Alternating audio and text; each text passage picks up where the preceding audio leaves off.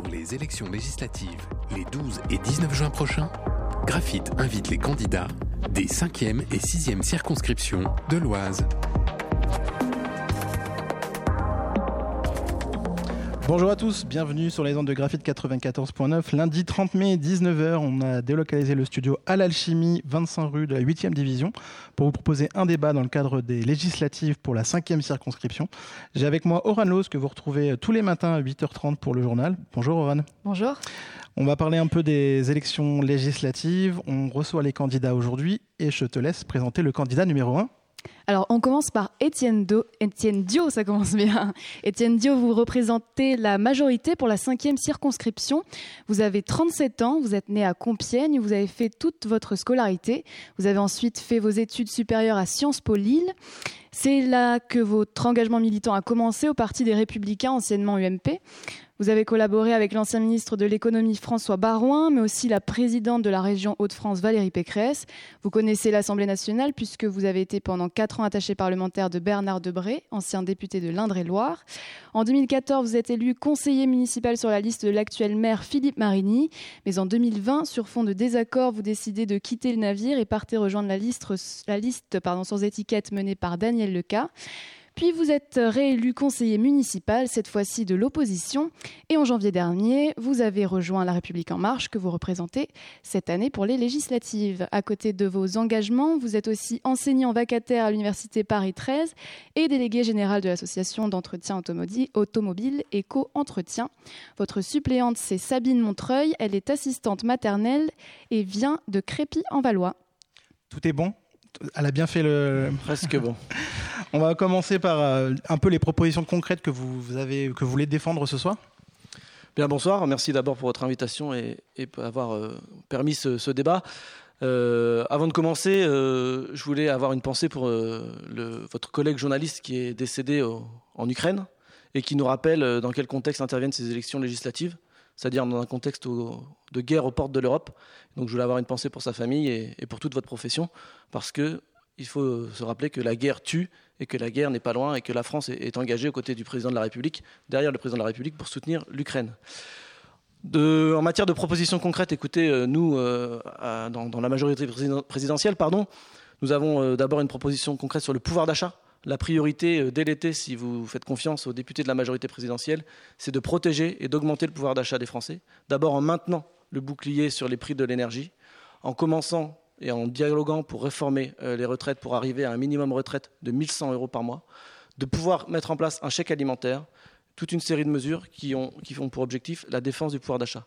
Après, peut-être qu'on y reviendra, mais si je peux vous citer deux axes majeurs qui me, qui me tiennent à cœur, c'est la santé. C'est 55 000 soignants en plus dans nos hôpitaux qu'il faut continuer à aider.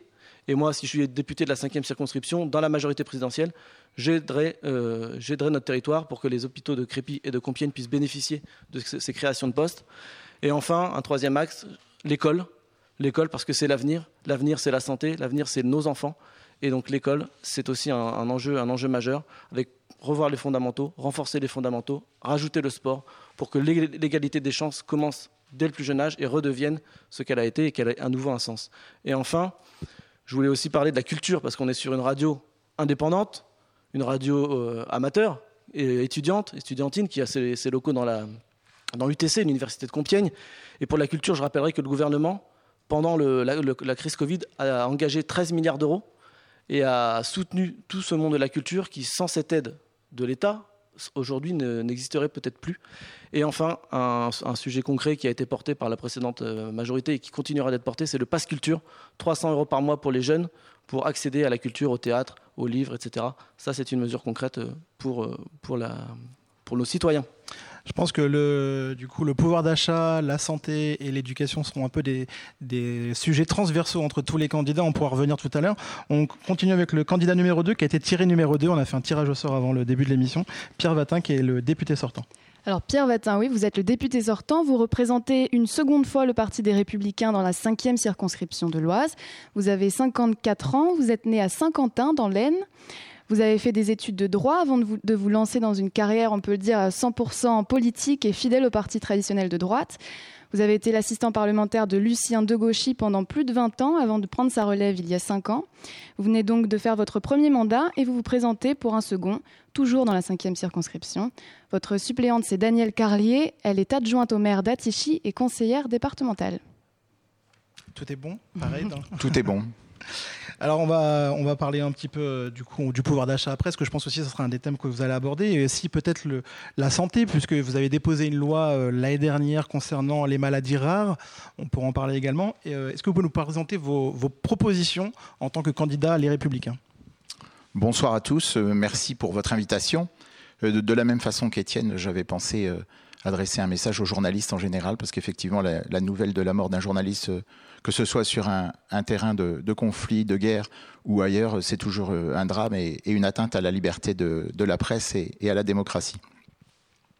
Oui, sur, la santé, euh, j'avais euh, proposé au Parlement d'accepter de reconnaître les maladies rares et orphelines, puisque jusqu'à présent il n'y avait pas de reconnaissance dans la loi, et aussi de créer un fichier à l'intention des administrations puisque euh, il y a 7000 maladies rares en France, enfin en France, dans le monde, il y a 7000 maladies rares, et euh, évidemment, euh, on n'en connaît aucune, puisque par définition, quelques personnes seulement en sont victimes. Et ces personnes qui en sont victimes se retrouvent euh, tous les jours de leur vie confrontées à des difficultés euh, bien souvent administratives euh, considérables du fait de cette méconnaissance et du fait qu'on les fait aller de guichet en guichet sans pouvoir leur apporter rapidement une réponse concrète à la spécificité de leur situation. Et donc ce fichier visait à, à créer cette cette connaissance, cette meilleure connaissance, afin de rendre la vie plus facile euh, à ces familles. Comment ça se passe la vie d'un député? Parce que là, c'est un peu tout le monde veut prendre votre place. Hein, euh, tous les autres candidats veulent vous remplacer. Euh, quel est un petit peu le, quotidien d'un député? Est-ce qu'on peut suivre un petit peu vos, travaux sur nosdéputés.fr, par exemple? On voit qu'il y a beaucoup de propositions. Il y a des choses qui sont rejetées, des choses qui sont retirées, des choses qui ne passent pas. Il y a eu une seule proposition de loi qui est passée pour votre dernier mandat.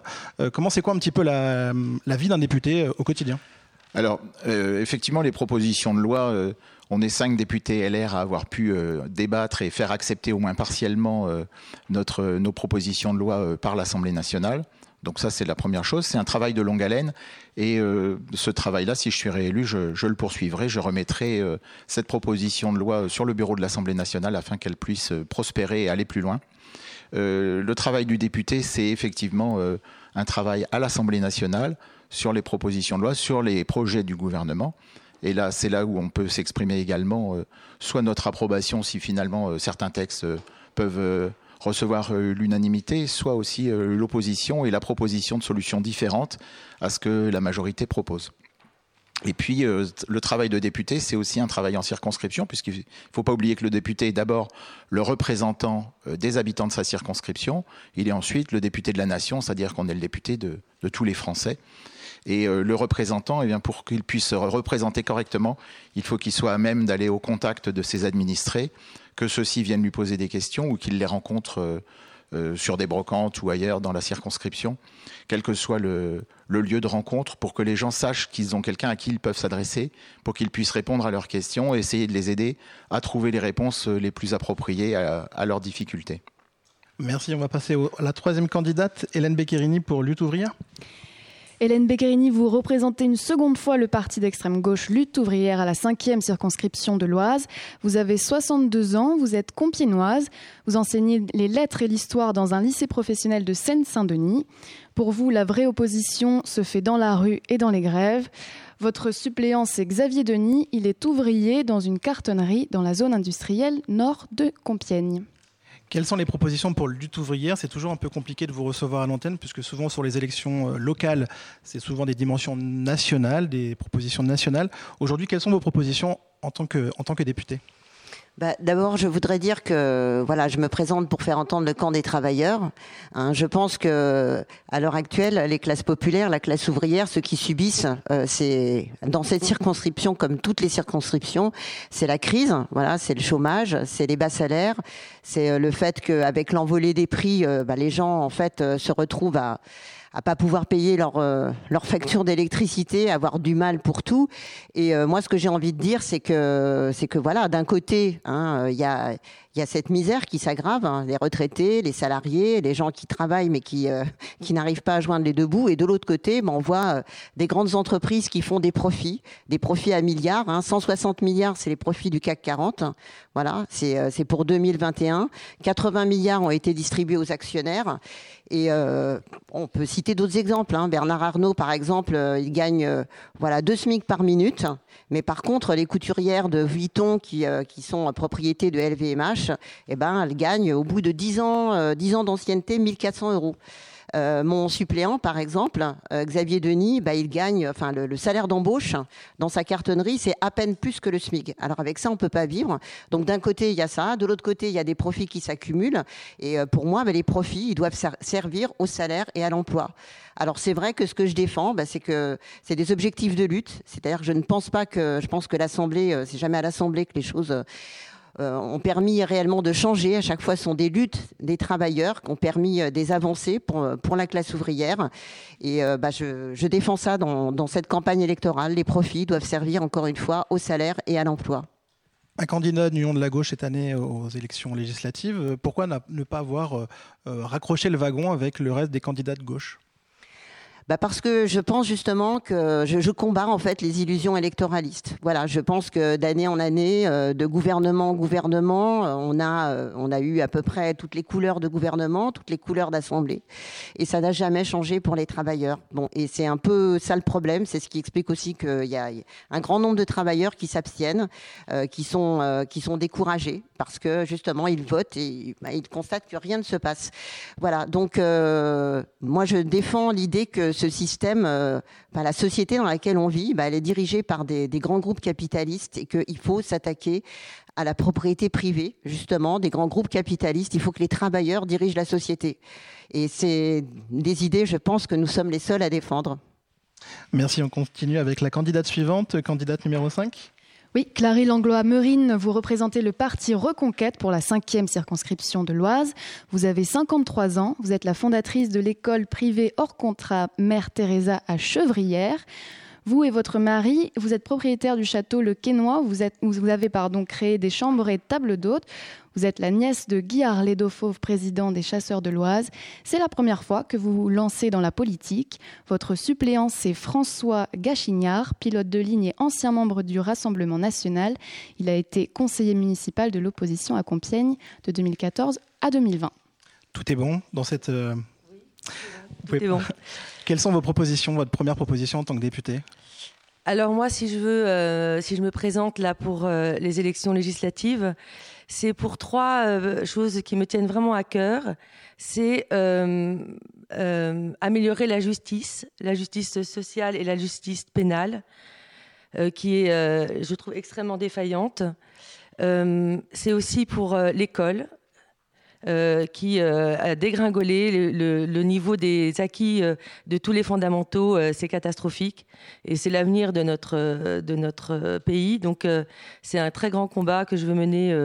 je l'ai déjà mené donc, dans cette école et je veux l'amener plus haut pour que tous les Français puissent profiter de, de, programmes d'acquisition des fondamentaux qui soient vraiment efficaces et qui puissent vraiment les, les, propulser et donner les outils pour, pour aller plus loin.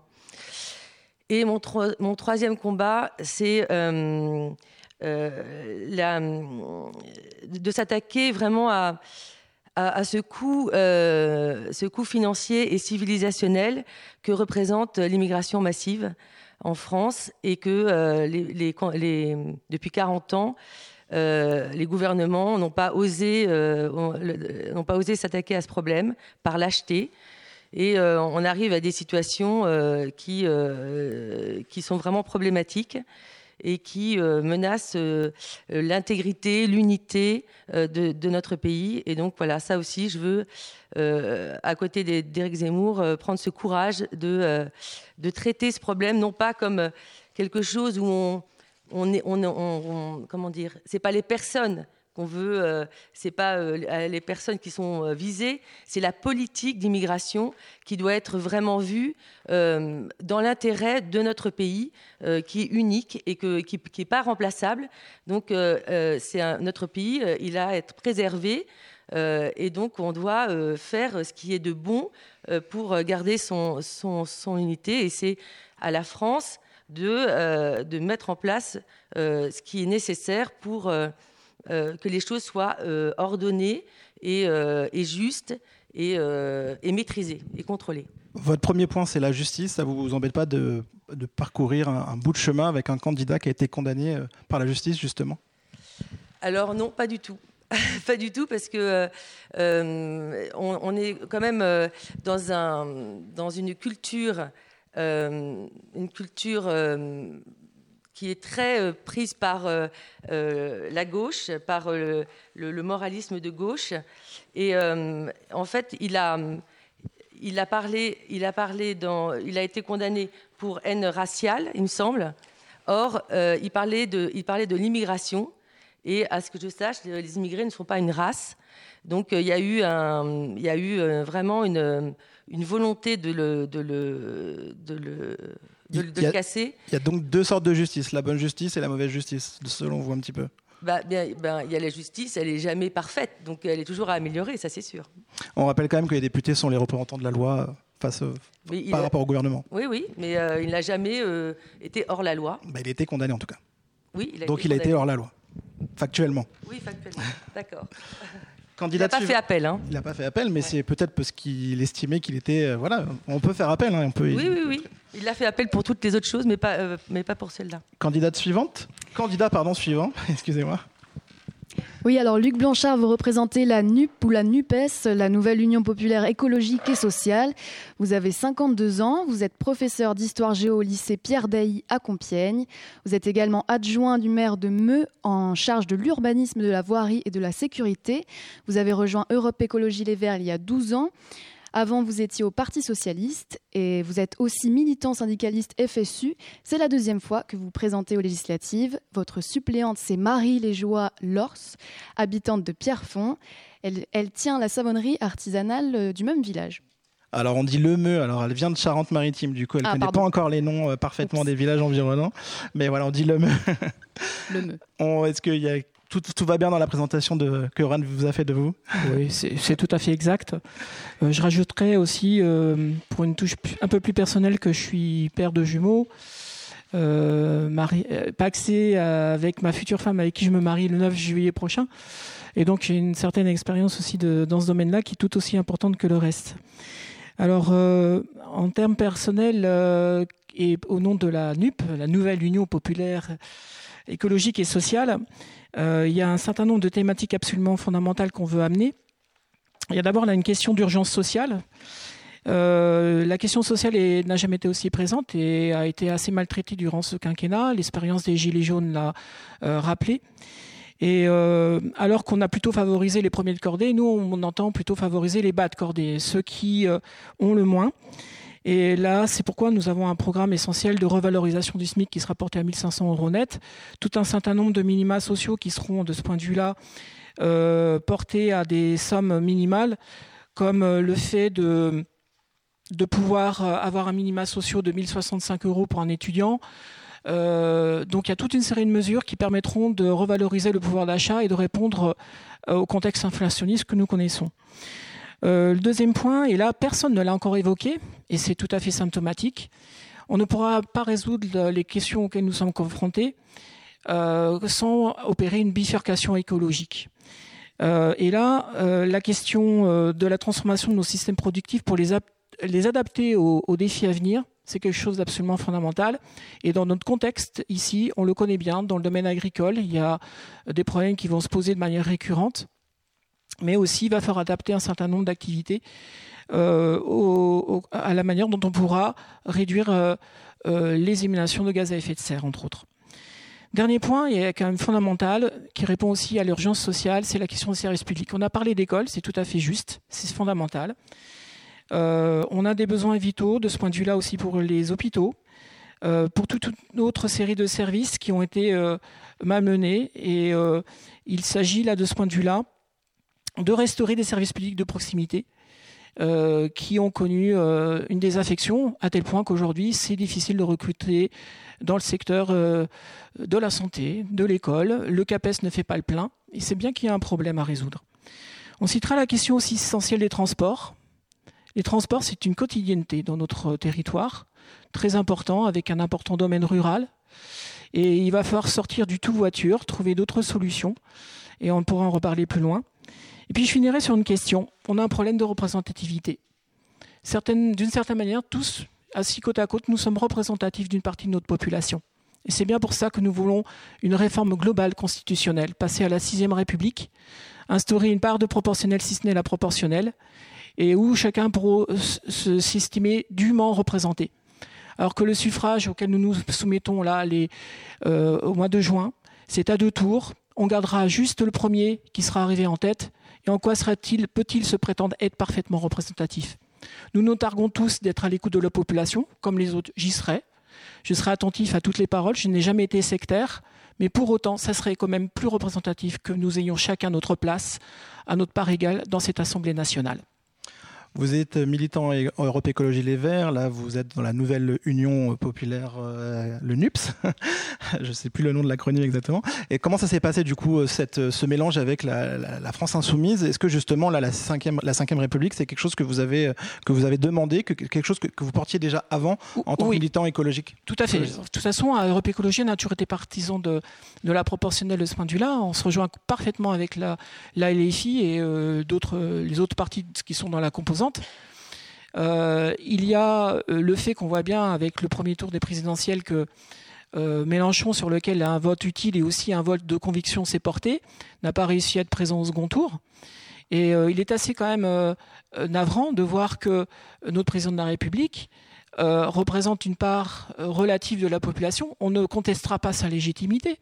Pour autant, quand on voit la part des abstentionnistes, on voit très bien que entre le dégoût, euh, le fait qu'ils ne se sentent pas représentés, ils n'ont aucunement envie d'aller se déplacer dans les urnes. Et d'ailleurs, notre grand défi à nous tous rassemblés ici, c'est de démontrer que euh, le vote peut être utile, mais c'est d'autant plus compliqué que le mode de scrutin fait que certaines personnes, par la force des choses, ne seront pas représentées. C'est vrai que c'est aussi une élection qui est un peu compliquée à faire apprendre à la population, à les motiver. On le voit également nous dans les médias. Hein. C'est pas l'élection qui motive le plus les électeurs. Dernière représentante, la représentante du parti animaliste. Régine Arécohen, vous avez 56 ans, vous êtes directrice de l'école Saint-Lazare à Compiègne, vous habitez à Vieux-Moulins, c'est la première fois que vous briguez un mandat. En janvier dernier, vous avez créé l'association Les Petits Félins de Vieux-Moulins euh, pour vous permettre de stériliser les chats errants. Euh, vous avez découvert le Parti animaliste pendant les élections européennes de 2019 et vous êtes aujourd'hui la représentante pour la cinquième circonscription de l'Oise. Votre suppléante, c'est Audrey Co. Elle est douanière et habite à Audencourt. Tout est bon? Tout, est bon, c'est parfait. Pour le Parti animaliste, quelles sont les, propositions euh, que vous faites en tant que député? Voilà. Alors, déjà, le Parti animaliste a une particularité, c'est que le Parti animaliste est monothématique. Donc on va construire notre programme autour de la défense des animaux. Euh, alors, les animaux, pas que les animaux, puisque euh, toutes nos propositions vont se décliner aussi au niveau de l'humain et de la planète, euh, au niveau de l'écologie. Euh, donc là, pour le moment, on sait que ces sujets sont souvent traités euh, par les associations et qu'il serait temps, si on veut avancer, justement que ces sujets euh, deviennent sociétals et que on puisse avancer au niveau politique. Ce sera la seule solution. Alors, au niveau national, nous, ce que l'on vise, c'est la souveraineté alimentaire au niveau de la France. Sur la circonscription, eh ben, l'abolition de la chasse à cour, entre autres. Euh, mais je pense que c'est un sujet euh, qui tient à cœur euh, la, population de la cinquième circonscription. sinon, bon, voilà, on est monothématique, c'est-à-dire qu'on va vraiment tout décliner à partir de la cause animale, mais on va parler d'élevage intensif, et l'élevage intensif, c'est le statut des animaux, la souffrance animale, mais c'est aussi euh, du sanitaire, de l'économique, de l'écologie. Euh, voilà. Euh, on parle aussi beaucoup de chasse. Et également, un sujet important, c'est les animaux dans la vie, dans, la vie des, personnes, donc et les animaux en ville. Comment se passe le côté transpartisan Alors, puisque là, vous pouvez regrouper aussi bien des gens qui ont des pensées d'extrême droite ou d'extrême gauche, qui ont du coup le bien-être animal euh, en point central. Euh, comment vous, arrivez à avoir des idées claires par rapport à, ces antagonistes? Bah, C'est justement le fait d'être transpartisan. Euh, on va pas chercher. Enfin, la, la cause animale n'est pas ni de gauche ni de droite. Donc, si une personne ou euh, un député de droite une proposition qui peut faire avancer la cause animale, eh bien très bien, on s'en servira. On, ne, on, ne, sera peut-être d'accord que sur cette proposition qui concerne la cause animale. Puis ça va être la même chose euh, à gauche. Donc on ne prend pas euh, position. Voilà. Nous, ce qu'on veut, c'est pouvoir faire avancer cette, euh, cette cause. Et ça veut dire aussi quelque part que sur certains sujets, euh, ben, je, n'aurai pas d'idée particulière à émettre, pas que je n'en ai pas, mais que pour le parti animaliste, euh, voilà, elles ne vont pas nécessairement rentrer dans notre cause. On ne veut pas délayer cette cause dans d'autres. C'est une demande du parti animaliste de, laisser un petit peu votre, votre idée politique derrière et de mettre l'animal au premier plan? C'est une bah, stratégie politique? C'est pas une stratégie politique, c'est notre. C'est nous, à la base, on est des militants, euh, on, est des, on est des militants de la cause animale. On ne fait pas de politique. Moi, je, n'ai jamais pensé faire de la politique euh, ou me présenter. Par contre, j'ai beaucoup milité. Donc, je veux pas que cette cause soit délayée dans autre chose. Voilà. Nous, on va, on va porter cette cause-là. Etienne Dio, vous voulez reprendre vous avez pris le micro pour réagir ou euh? Alors justement, euh, soit, soit, vous réagissez, soit vous réagissez euh, aux propositions qui sont faites, ou on peut refaire un tour de parole, notamment sur les enjeux locaux. Hélène, vous voulez réagir, c'est ça? Oui, Etienne Ok. Hmm? Après, ok. Bah, simplement, ici on est dans une élection législative, donc c'est vrai que la, thématique, euh, chaque parti a sa thématique. Euh, c'est une élection nationale où il s'agit de donner une majorité au président de la République. Euh, quand j'entends notre collègue de, Jean-Luc Mélenchon qui, a un discours sur les institutions, et bon, au final, on comprend qu'il ne va pas remettre en cause les institutions, mais quand même, ça, il y a un petit sujet sur le sujet, quoi. Donc, c'est vrai qu'il y a un problème de représentativité à l'Assemblée nationale. D'ailleurs, dans le précédent mandat, le président de la République l'avait posé, hein, ce problème, et avait souhaité intégrer une dose de proportionnelle à l'Assemblée nationale. Ça ne s'est pas fait. Ça ne s'est pas fait pour plusieurs raisons. D'abord, il y a eu la crise du Covid qui a paralysé un petit peu le système politique. Il y avait aussi un blocage de la part des sénateurs républicains au Sénat de modifier la, Constitution, même si on aurait pu passer par une, loi, une loi organique. Mais donc, la remise en cause des institutions, la République c'est moi de Jean-Luc Mélenchon, Bon, ça, ça, pose, euh, nous, ça nous pose quand même question. Ça me rappelle l'État, c'est moi de, Louis XIV. Quoi. Donc, euh, bon, nous, la République, c'est la Constitution, c'est l'État de droit. Il y a des députés, ils sont élus, ils sont battus. Il y a des règles du jeu. Il y a des députés qui sont élus au scrutin majoritaire uninominal à deux tours. C'est la règle du jeu. Si on veut la changer, il faut changer la Constitution, soit par référendum, soit par, voie parlementaire, mais dans le respect de l'État de droit. Deuxièmement, ça c'est une reproche qu'on a beaucoup entendu, c'est notamment qu'aujourd'hui l'Assemblée nationale est devenue un petit peu la, caisse d'enregistrement en fait de la République en marche et qu'en fait les députés tout simplement ils ne proposent pas des lois, ils appliquent tout simplement un petit peu la politique du président, tout simplement ils dirigent et eux ils appliquent. Euh, on, l'entend de plus en plus dans, si vous allez dans un café, dans un bureau de tabac, n'importe où. Tout à fait. C'est ça qui a fait émerger la, la France insoumise par exemple. Oui, alors c'est fait. Le fait majoritaire, il existe depuis 1958, euh, hein, depuis la création de la Ve République, qui, je le rappelle, a été mise en place pour éviter l'instabilité gouvernementale et les gouvernements qui duraient une heure, deux heures, trois heures sous la Quatrième République. Aujourd'hui, c'est la, force de notre République, c'est ça, c'est ça, c'est le régime, euh, la majorité parlementaire. C'est vrai qu'aujourd'hui, en 2021, on n'est plus dans les mêmes conditions qu'en 68 ou qu'en 74 ou que même en 2000. Donc, il y a une réflexion qui va être menée sur les institutions le président de la République, si on obtient une majorité à l'Assemblée nationale, mettra en place euh, une commission transpartisane pour travailler avec tous les partis sur l'évolution de nos institutions. Mais aujourd'hui, ces règles, elles existent. La majorité parlementaire, c'est gage de stabilité. Aujourd'hui, il y a la guerre en Europe. L'inflation est galopante. les coûts de l'énergie explosent. Le président de la République, pour la stabilité du gouvernement et de la France, a besoin d'une majorité solide. C'est pour ça que moi, je suis candidat pour le soutenir. L'aventure de Jean-Luc Mélenchon ou de tout autre euh, candidat, euh, toute autre majorité, si on n'avait pas la majorité à l'Assemblée nationale, je ne sais pas comment la France serait gérée demain.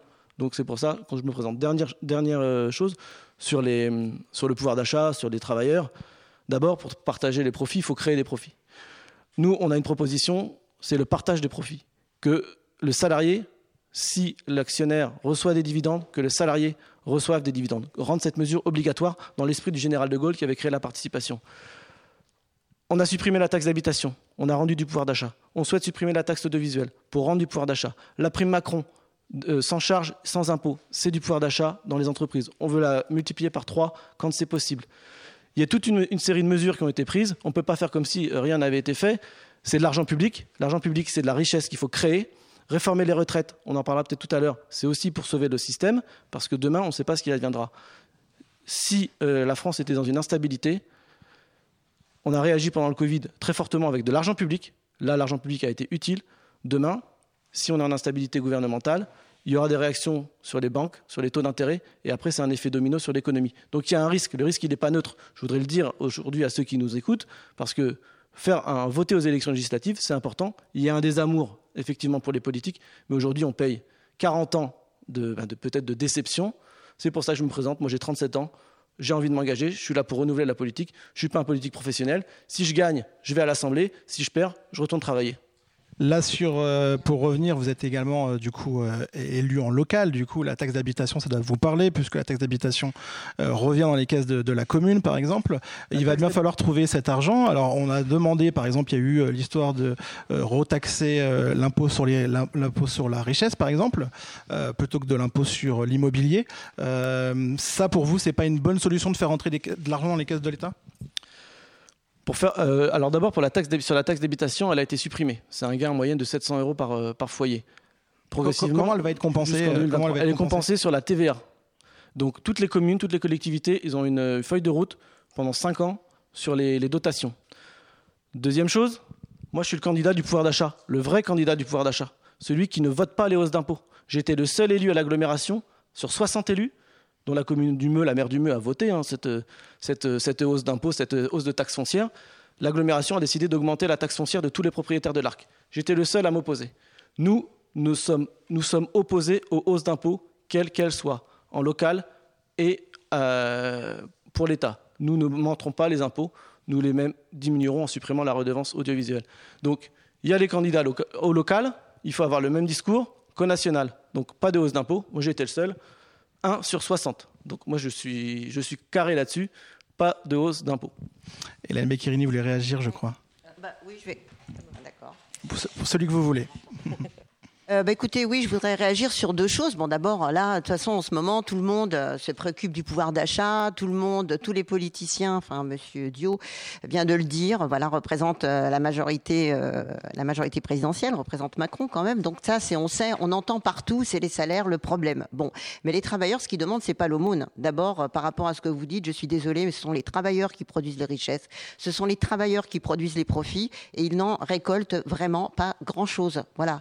Et euh, moi, je voudrais dire, vous avez parlé tout à l'heure de mesures. Bah oui, il y a des petites mesures, mais c'est pas des. Encore une fois, c'est pas l'aumône que les travailleurs demandent. Vous avez parlé de 1100 euros, mais est-ce que vous pensez qu'on peut vivre avec 1100 euros?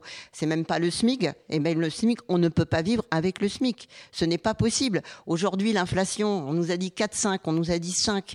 C'est euh, le kilo de tomate à 5 euros, c'est euh, le prix de l'huile qui a quand même plus que doublé plus que doublé en moins d'un an. Donc pour les, pour les gens qui travaillent, pour les, pour les classes populaires, ce n'est pas possible. Il faut que les salaires augmentent et il faut surtout qu'ils soient indexés sur les prix. Sinon, personne ne va s'en sortir. C'est évident. Donc 1100 euros, c'est ridicule. C'est la misère. Ça veut dire qu'on ne se chauffe pas. Moi, j'ai une voisine, justement, ses enfants, eh bien, c'est un jour sur deux un jour sur deux qu'il se douche parce qu'elle a, a peur, elle a peur de voir sa facture d'électricité euh, augmenter. 250 euros, 300 euros, c'est la panique. Et ces mesures-là, bah oui, il va falloir que les travailleurs, ils les imposent, ils les imposent par la lutte. Parce que ce n'est pas l'Assemblée, je suis désolée, moi si j'étais député, bah, je défendrais ces idées, je défendrais l'idée qu'il faut que les travailleurs, ils prennent leurs affaires en main. C'est eux qui produisent les richesses, c'est eux qui produisent les profits, c'est à eux euh, d'en récupérer les fruits. Euh, par ailleurs, je voudrais quand même réagir par rapport à, vos propos euh, sur l'immigration. Alors, je suis extrêmement choquée, bien évidemment, parce que je pense que, voilà, pour moi, l'immigration, bah, c'est d'abord, je dirais qu'on a accueilli, euh, quand même, et tant mieux, ceux qui venaient d'Ukraine, qui fuyaient la guerre, mais il n'y a pas que les Ukrainiens qui fuient la guerre. Il y a des Syriens, il y a des Irakiens. Eh bien, c'est bien normal de les accueillir. Moi, je dis qu'il faut les accueillir. Je dis bravo, venez. il n'y a pas de problème, parce que euh, ces travailleurs, eh bien, ces travailleurs, ils produisent des richesses. Ils font partie de la classe ouvrière. Voilà, ce sont des gens qui, euh, qu'on retrouve hein, dans les abattoirs. Ce sont des gens qu'on retrouve dans la restauration, qui font la plonge. Ce sont des gens qu'on retrouve dans le bâtiment et qui sont surexploités. Ils sont surexploités parce que ils n'ont pas la nationalité française. Ils sont surexploités souvent par des entreprises sous-traitantes. Hein. Ils n'ont pas de papier, mais on va, on va quand même les faire travailler et on va leur demander justement hein, de travailler bien plus, d'accepter des salaires qui sont honteux. Donc euh, moi, pour moi, la classe ouvrière, c'est une seule classe, une seule classe ouvrière, quelle que soit son origine, quelle que soit sa religion, quel que soit son pays d'origine. J'ai une question pour vous. Comment, comment vous, euh, comment vous euh, faites si on augmente les, salaires pour rester compétitif? C'est une question. Je, je, comprends très bien que là, il y a un problème de pouvoir d'achat, et comment, comment les entreprises font pour, dans ce, dans ce contexte de mondialisation, pour rester compétitifs et pouvoir continuer à, à, exister et faire travailler des, des, euh, euh, des ouvriers? Il y a peut-être les actionnaires, euh, moins, moins de donner d'argent oui, mais les actionnaires, on prend ça toujours un peu comme comme quelque chose de, mais en fait, y a, la, France, elle est surtout euh, composée de PME et de, et de, de TPE et de, PME. Donc c'est surtout elle qui crée la richesse en France. Aujourd'hui, ça vous dérange pas que les TPE PME soient plus taxés que des euh, GAFAM, que des euh, ah ben carrément, ah, complètement. Si si si, c'est tout à fait scandaleux. Ça, il y a, y a aucun problème. Mais là, c'est sur la question de d'opposer les classes, les classes des ouvriers, des patrons. Euh, je trouve ça ridicule en fait. En fait, euh, euh, on, crée toujours plus de richesses et on est toujours plus productif et, tout le monde est, mieux quand on, travaille de concert. Je, trouve ça complètement dépassé d'aller opposer des, des, ouvriers avec des patrons, comme si tous les patrons étaient des exploiteurs. vous, avez vous avez déjà travaillé auprès d'un patron, il lui a été lui demander une, un salaire, une augmentation à la fin de l'année? Est-ce que vous l'avez déjà fait? Est-ce que j'ai déjà demandé une augmentation? Je, non, je pense pas. Est-ce que vous croyez que le, le rapport de le rapport euh, entre le patron et, mais bien sûr que les rapports ils ont ils ont besoin d'être d'être bons mais ça se décrète pas ça se décrète pas euh, de, de, de l'extérieur. C'est c'est euh, plus, plus il y a de confiance plus euh, chacun a envie de, de, de, a envie de faire le bien à l'autre. on a tout le temps l'impression que la confiance, elle est que d'un côté. C'est-à-dire que les patrons, il faut les encourager à faire des augmentations de salaire, etc. Par exemple, là, la, baisse des APL, les 5 euros, on n'a pas demandé aux étudiants de savoir si ça les arrangeait de donner 5 euros. ça scandaleux. Donc voilà, en fait, il y a toujours ce, problème-là, c'est qu'en fait, en vrai, euh, entre un patron, euh, alors nous, c'est un peu différent, parce qu'on est aussi patron et en même temps salarié, mais en fait, il y a, y a, un rapport de, y a un rapport de force qui doit se, se faire. c'est assez rarement que les gens donnent de l'argent euh, de, de, bon cœur, quoi. Eh on n'a ben, pas vu ça. J'ai un salarié, enfin voilà, je travaille avec quelqu'un. Eh ben, moi, j'ai envie qu'elle reste, j'ai envie qu'elle soit contente, j'ai envie que euh, je suis contente de son travail. Et eh ben, donc, je, fais tout pour que euh, elle soit contente avec le salaire qu'elle a. Et voilà, c'est un équilibre. Et c'est un équilibre qui se fait avec des gens, euh, je sais pas, qui, ont, qui sont intelligents, qui, euh, si on est patron, euh, c'est déjà très compliqué d'embaucher, c'est, une galère de, d'embaucher quelqu'un, de, savoir si elle fait bien, elle fait bien le job, etc. Donc, quand on a des, ouvriers ou des employés qui travaillent bien, mais l'intérêt du patron, c'est de les garder. Donc, donc c'est, pas du tout d'être dans ce rapport de force qui est complètement stérile. L'idée, c'est de, ben, une fois qu'on a quelqu'un de bien, on a envie de le garder. ça, on parle pour les TPE. Je pense qu'on parle pour les TPE, PME, mais, mais je oui, pense mais que qui est quand même la majorité du, du c'est quand même la, la, réalité de, notre tissu productif français. C'est pas les 4, 5, 10 grandes multinationales qui existent en France. Quand je, dis ça un peu comme ça, mais je sais que c'est vraiment les TPE, les PME qui font, la, richesse productive de la France. Voilà, et c'est une réalité, c'est vraiment la galère d'aller euh, recruter des gens, c'est fastidieux, c'est voilà, donc on a quelqu'un de bien, on, a envie de le garder, donc on, Pierre Vatin. avec la personne. Je vais vous poser une question, vous qui avez dû rencontrer les TPE, les PME, peut-être les, boîtes un peu plus grosses pendant votre mandat de député. C'est quoi un petit peu leur vie au quotidien? Euh, Alors on sait qu'il y a des problèmes d'embauche aujourd'hui. Pourquoi il y a des problèmes d'embauche? Est-ce que c'est aussi des problèmes de, conditions de travail? Est-ce que les salaires doivent être augmentés? Est-ce qu'on doit diminuer le temps de travail? C'est quoi un petit peu, vous, avec votre, votre vision de, député? Euh, Qu'est-ce que vous avez vu sur, sur votre circonscription? Moi, ce que, je vois sur ma circonscription, c'est des entreprises euh, qui ont des patrons qui ont envie de travailler, qui ont envie d'avoir des ouvriers qui, sont des bons ouvriers, qu'ils souhaitent euh, garder, comme ça a pu être dit. Et, s'ils ont la possibilité de les payer davantage pour pouvoir les garder, ils le feront. Malheureusement, euh, les entreprises sont aussi énormément taxées, les petites entreprises sont énormément taxées. Vous le disiez vous-même tout à l'heure, il y a des, grandes sociétés qui échappent à l'impôt d'une manière ou d'une autre, tout en respectant à peu près la loi, sans doute, puisque les tribunaux ne les poursuivent pas. Et euh, d'un autre côté, on a des petites entreprises qui n'ont pas le moyen de, trouver, d'avoir la, loi qui s'applique à elles sur des exonérations qui seraient, euh, qui seraient plus modestes. Ça, c'est le premier point. Et les entreprises sont toujours extrêmement taxées et beaucoup trop taxées. Et donc, pendant qu'on taxe les entreprises, on empêche euh, le patron d'investir et on empêche le patron de, de mieux payer ses salariés. Et moi, j'ai rencontré énormément d'entreprises aussi qui ont du mal à recruter parce que la différence entre les minima sociaux, certes, qui sont faibles, est insuffisante avec le salaire minimum. Et donc, euh, il y a plein de situations où les gens disent non, mais finalement, si je reste chez moi, je perds moins d'argent que si je vais travailler en utilisant ma voiture, en consommant du gasoil, etc. Et cet euh, effet-là s'est accru avec euh, l'augmentation du prix de l'énergie. Et donc, ce qui me fait immédiatement penser à la souveraineté énergétique de la France. Alors, certes, on n'a pas de pétrole et on n'a pas de gaz. On a un peu de gaz dans l'Est. On a très peu de gaz, mais voilà, c'est pas c'est pas avec ça qu'on va euh, alimenter euh, les Français en, chauffage. Et euh, bah, en revanche, on avait une souveraineté électrique qui a été complètement abandonnée par le président de la République dans les trois premières années de son mandat.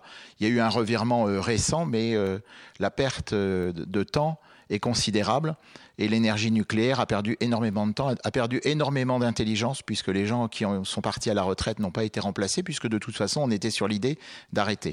Et il faut savoir que cet hiver, si on avait eu un hiver rigoureux avec des températures qui descendent à moins 20 ou moins 25, on n'aurait pas pu échapper au blackout électrique et ça aurait mis la France dans une difficulté considérable parce qu'il y a cet abandon de souveraineté énergétique qui s'est fait sur le nucléaire et puis euh, le Covid a été euh, la bonne raison pour euh, différer l'entretien des centrales nucléaires ce qui fait que cet hiver, on avait un tiers des réacteurs à l'arrêt.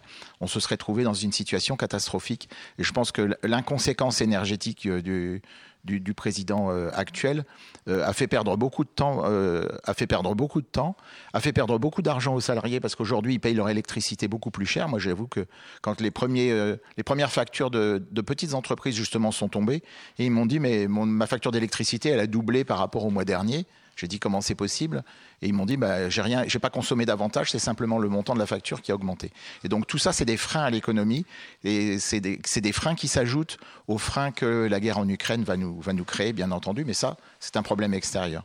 Mais sur, la, sur la politique interne, on est vraiment dans une grande difficulté. Donc là, en tant que membre Les Républicains, vous, redemandez, vous demandez une renationalisation d'EDF, c'est bien ça qu'on peut bah, écoutez, lire Je ne sais pas s'il faut en passer par une renationalisation. En tout cas, ce qu'il faut, c'est retrouver notre souveraineté énergétique.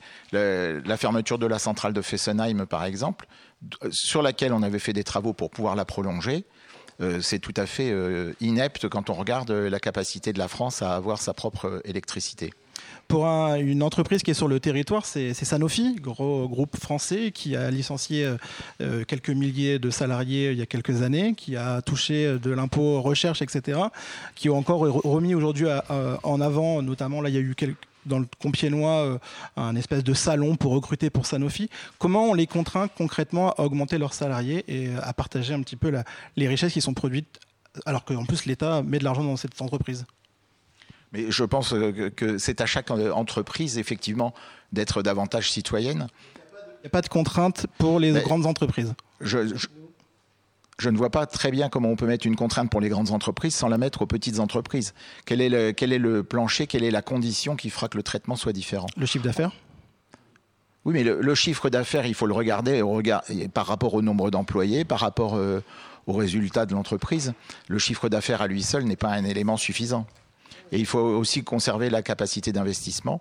Et euh, de toute façon, les entreprises, euh, si elles ne peuvent pas investir, elles ne peuvent pas continuer non plus.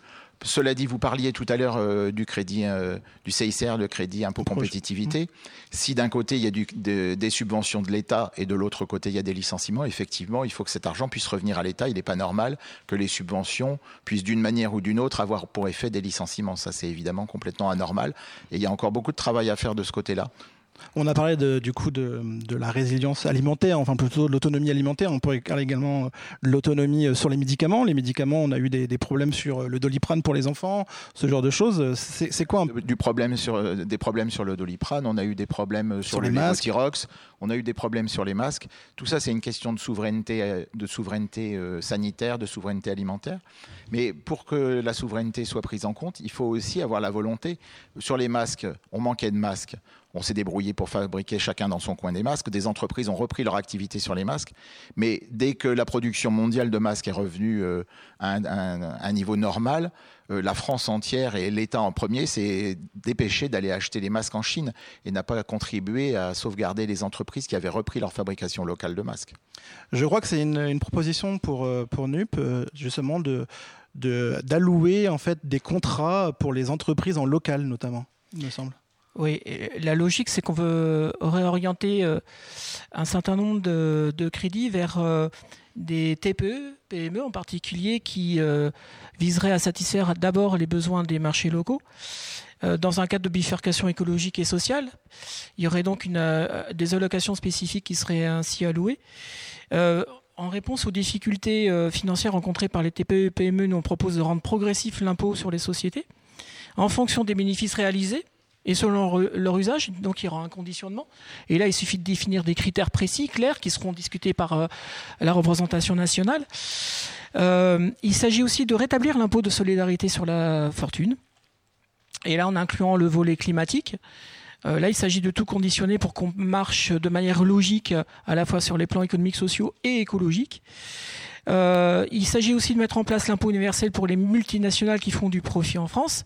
Les États-Unis l'ont fait, pourquoi pas nous Ensuite, euh, instaurer un héritage maximum de 12 millions d'euros à 12 millions d'euros pour financer l'autonomie des jeunes. Donc à chaque fois, on, affecte euh, des dépenses qui sont euh, liées à une forme de financement qui vise quand même à, avant tout, s'en prendre non pas aux intermédiaires, aux PME, PME et donc aux plus grosses fortunes, ceux qui bénéficient très largement de cette mise en concurrence généralisée au niveau mondial, euh, que nous dénonçons tous désormais. On est content d'être rejoints sur cette question-là, que l'ouverture à tous les vents, la mise en concurrence déloyale de l'ensemble des travailleurs sur l'ensemble de la planète, c'est absolument insupportable. Et que de ce point de vue-là, le cadre européen peut être un bon cadre, je tiens quand même à le signaler, pour procéder à des harmonisations fiscales, qu'il s'agit de négocier pied à pied, en remettant en cause aussi euh, en discutant euh, les modalités des traités en question. Voilà la question dont on parle. On accuse Mélenchon de vouloir mettre à feu et à sang l'Europe, c'est absolument pas ça. Il s'agit de renégocier fermement un certain nombre de dispositions libérales à ultralibérales qui sont insupportables et qui affectent nos travailleurs. Enfin, je dirais un dernier point, c'est que euh, concernant plus précisément le, sort des plus défavorisés, il y a la question d'instaurer des boucliers vis-à-vis de, euh, de la vie chère pour euh, ceux qui sont victimes justement d'avoir des revenus qui sont extrêmement limités, avec des dépenses contraintes. Et là, on, se rejoint sur le fait qu'il faut limiter les hausses, mais ça, c'est une vision à moyen terme on le dit bien, le budget d'État n'est pas extensible à l'infini. Il faut donc euh, faire des mesures effectives qui n'ont pas été assez insufflées. Et là, on me propose des solutions euh, vieilles de 50 ans. oui, gardons le nucléaire, reprenons le nucléaire, c'est indépendance gaulienne. Euh, Ok, et les énergies renouvelables là-dedans, est-ce que ça ne serait pas plutôt intelligent d'affecter ça vers le renouvelable qui tient, qui peut fournir ses preuves Il y a des scénarios tout à fait possibles qui sont à mettre en œuvre, qui ont été détaillés. Bon, je reviendrai pas en détail là-dessus, mais on a la possibilité de faire ça avec le renouvelable en évitant une énergie. Alors je rappellerai quand même que l'uranium, il n'y en a pas en Europe. Hein, on est obligé d'être au Mali et au Niger pour ça. En termes de dépendance et de danger djihadiste, c'est vrai que c'est extrêmement fameux de faire appel au nucléaire. Et puis, euh, une énergie décentralisée favorisant l'autonomie, euh, ce à quoi aussi on aspire euh, en favorisant tout le secteur de l'entraide, de la coopération, des entreprises, en fait, l'économie sociale et solidaire. Voilà ce que nous préconisons. On n'est pas pour des grandes entreprises ultra centralisatrices détenues par le capital euh, international. Euh, là, je reviendrai tout à fait lutte ouvrière sur cette question-là, c'est que euh, les grands actionnaires, on peut aller les taxer pour peu qu'on veuille le faire. Et là, très clairement, quand on a parlé de prison des riches, c'est assez évident que on a créé une possibilité pour les plus grandes fortunes françaises d'échapper à un taux de fiscalisation, alors même qu'on était confronté à des difficultés majeures. Euh, il y aurait encore beaucoup à dire, mais voilà. Et puis, je petit point de détail. Euh, on parle de, de suffrage proportionnel. On pouvait très bien effectivement le faire dès la première année du quinquennat. Que je sache, on n'était pas encore en situation euh, de crise Covid ou de ou de, de gilets jaunes. Hein. C'est généralement durant la première année qu'on fait ce type de réforme. Donc il ne la voulait pas. C'était une promesse de campagne de plus qu'il n'a pas tenue. Euh, il vaut mieux tenir que courir, donc il vaudrait mieux voter pour NUP que pour euh, quelqu'un qui nous promet à nouveau qui fera des promesses qu'il ne tiendra probablement pas. On ne peut pas présager de l'avenir, on ne sait jamais. Euh, quant à Oudanger, Mélenchon, je veux bien. En 80, on nous disait qu'on allait voir les chars sur les Champs-Élysées. On nous ressort la même sornette à chaque fois. C'est très facile. Et j'ignorais enfin que la suppression de la redevance, c'est une manière d'affaiblir le service public de l'audiovisuel, qu'il a un financement propre, dédié et qu'on fasse comprendre aux gens que oui, euh, on ne rase pas gratis, effectivement, que tout a un prix, a une valeur. Assurer un budget autonome de nos services publics audiovisuels, oui, ça a son prix. Et donc, il ne faudrait pas supprimer la redevance. Ça, c'est vraiment démagogique au possible. Oui, je baisse les impôts. C'est une antienne libérale depuis plus de 30 ans que l'on fait, à tel point que les gens oublient que, euh, oui, tout ne peut pas être gratuit que même derrière une infrastructure du net qui est censée être gratuite, on paye un abonnement et euh, qu'il y a quand même des choses qui ont une valeur. Et là, il y a une valeur intrinsèque, c'est celle du service public de l'audiovisuel. On a des radios libres, euh, on a des taxes qui sont prélevées pour ça, sur euh, les musiques, etc., qui permettent de financer tous ces secteurs-là. Alors oui, il y a des mesures démagogiques et là, euh, le gouvernement, euh, actuellement, les manie extrêmement bien, avec un gouvernement de combat qui est juste là pour nous faire passer des vessies pour des lanternes. Je songe à notre ministre de l'Éducation nationale aussi, euh, qui est une personne tout à fait estimable, mais qui est placé là au bon moment, après avoir faisant suite à M. Blanquer, qui a quand même dévasté l'éducation nationale, dressé la majorité des profs, qui trouvent la situation absolument insupportable qui nous est léguée. Et c'est à nous maintenant de gérer les pots cassés. je trouve qu'il a beaucoup de mérite d'avoir accepté cette fonction, Monsieur Derrien. Est-ce que vous voulez réagir ou est-ce que euh, Hélène, c'est ça, vous voulez réagir réagir. D'abord, on m'a posé une Hélène question. On m'a posé une question. Euh, bah, moi, je vais répondre simplement à la question que vous m'avez posée. Qu'est-ce que c'est que la, la compétitivité? Bah, C'est la concurrence que les, les entreprises se font sur, avec la peau des travailleurs. Voilà ce que c'est euh, la compétitivité. Et euh, on fait beaucoup de choses avec la peau des travailleurs en ce moment. Alors vous avez dit euh, hein, tout à l'heure, vous avez dit hein, les entreprises, elles ont des difficultés à investir, il faut qu'elles investissent. Mais les entreprises, les grandes entreprises et les petites entreprises, si elles n'investissent pas, c'est parce qu'elles ne veulent pas investir, parce que ça ne rapporte pas. Voilà, parce qu'aujourd'hui on est dans un système complètement fou où finalement on produit pour faire toujours plus de profit. Alors ça, c'est hein, ça, ça, date du début du capitalisme, mais avec la crise, eh bien effectivement, on préfère spéculer. Et d'ailleurs, l'augmentation des prix, eh ben, elle s'explique quand même euh, essentiellement par la spéculation. Voilà, les prix ont augmenté. Alors Total, hein, euh, le 24 février, Poutine envahissait l'Ukraine hein, et Total, deux jours après, euh, faisait, euh, faisait que les prix à la pompe avaient augmenté de plus de 2 euros. Voilà, de 2 euros. donc ce qui, a, ce, qui a, choqué tout le monde. Et ça, ce n'est pas la guerre en Ukraine. Le blé aujourd'hui ou l'huile qui aujourd'hui augmente, ce n'est pas la guerre en Ukraine. C'est la spéculation. C'est les grandes entreprises qui fixent les prix et qui fixent des prix de monopole. Donc ça, c'est la première des choses que voulais dire. Deuxièmement, on me dit, ah, voilà, bon, il y a des entreprises, il y a des petites, il y a des grandes, ils n'ont pas forcément les moyens hein, d'augmenter les salaires. Mais ça, c'est du baratin, c'est pas vrai. Sanofi, vous avez évoqué Sanofi, 4 milliards de dividendes distribués aux actionnaires.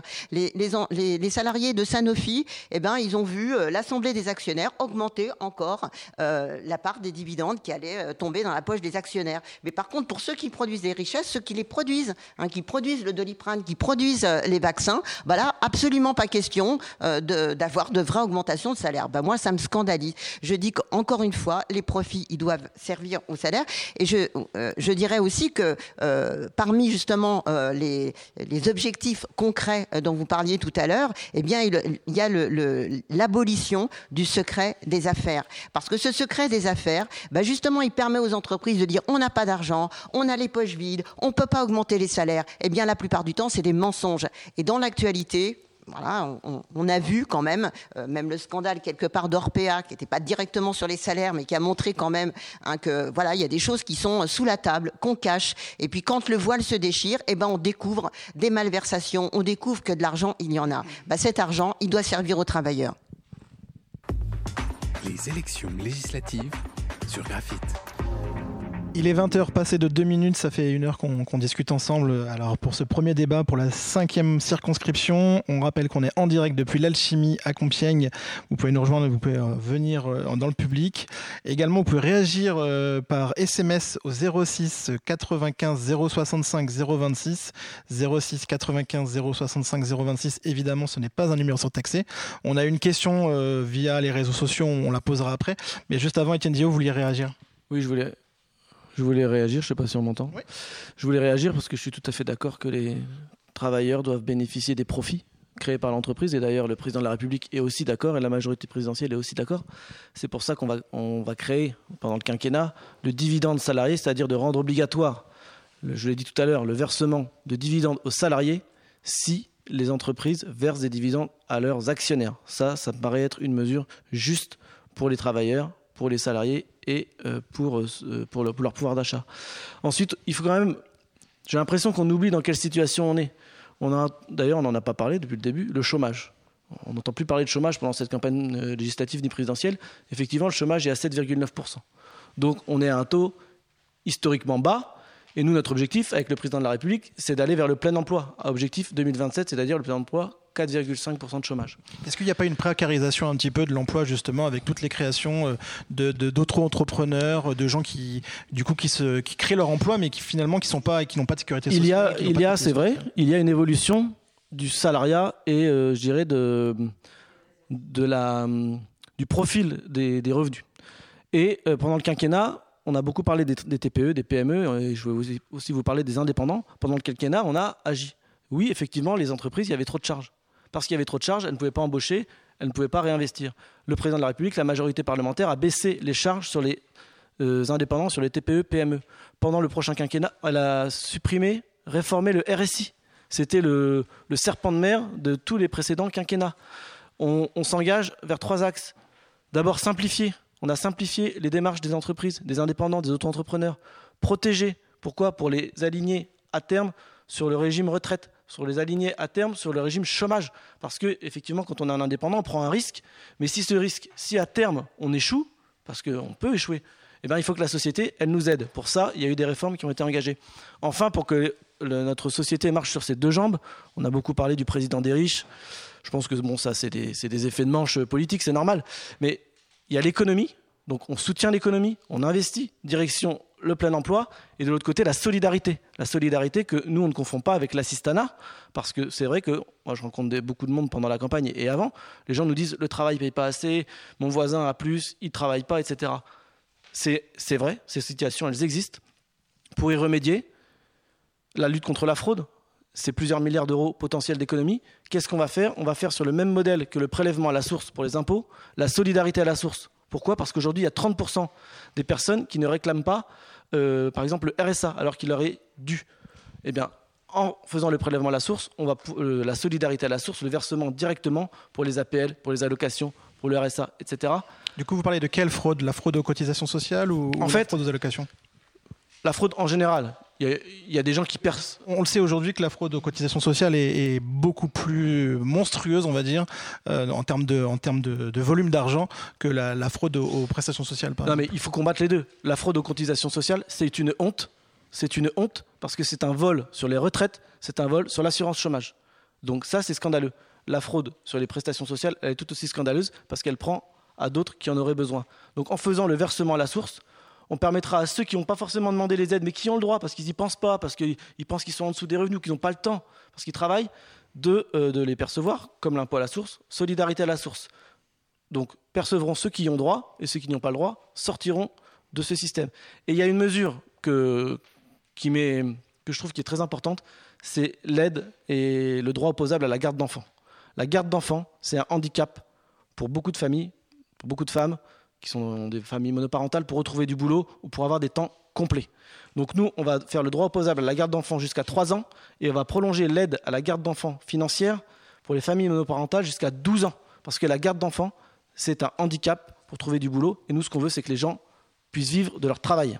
La fraude, la fraude, comment on fait pour euh, du coup pour vérifier cette fraude? Il va falloir embaucher euh, dans les URSAF, il va falloir embaucher dans euh, les dans, dans, les inspections du travail. C'est quoi? Il faut remettre de l'argent dans le service public. On a l'impression que il y a plus de services publics, il y a de plus en plus d'impôts, de moins en moins de services publics. C'est de plus en plus compliqué. L'hôpital est surchargé. bah, il faut il faut il faut rationaliser. Il faut utiliser les techniques modernes. Il faut réemployer, redéployer les euh, fonctionnaires, là où on en a besoin, les soignants, etc. Il y a des services publics prioritaires. Et dans les, services publics d'administration, on peut certainement travailler à une optimisation, euh, une optimisation du travail. Là, pour, euh, on, va, on va rester un petit peu avec vous sur la santé, notamment sur, euh, parce que là c'est sur l'ancien, sur le mandat d'Emmanuel Macron, mais notamment sur les soignants qui sont, qui ont été mis au, banc à cause du, du vaccin.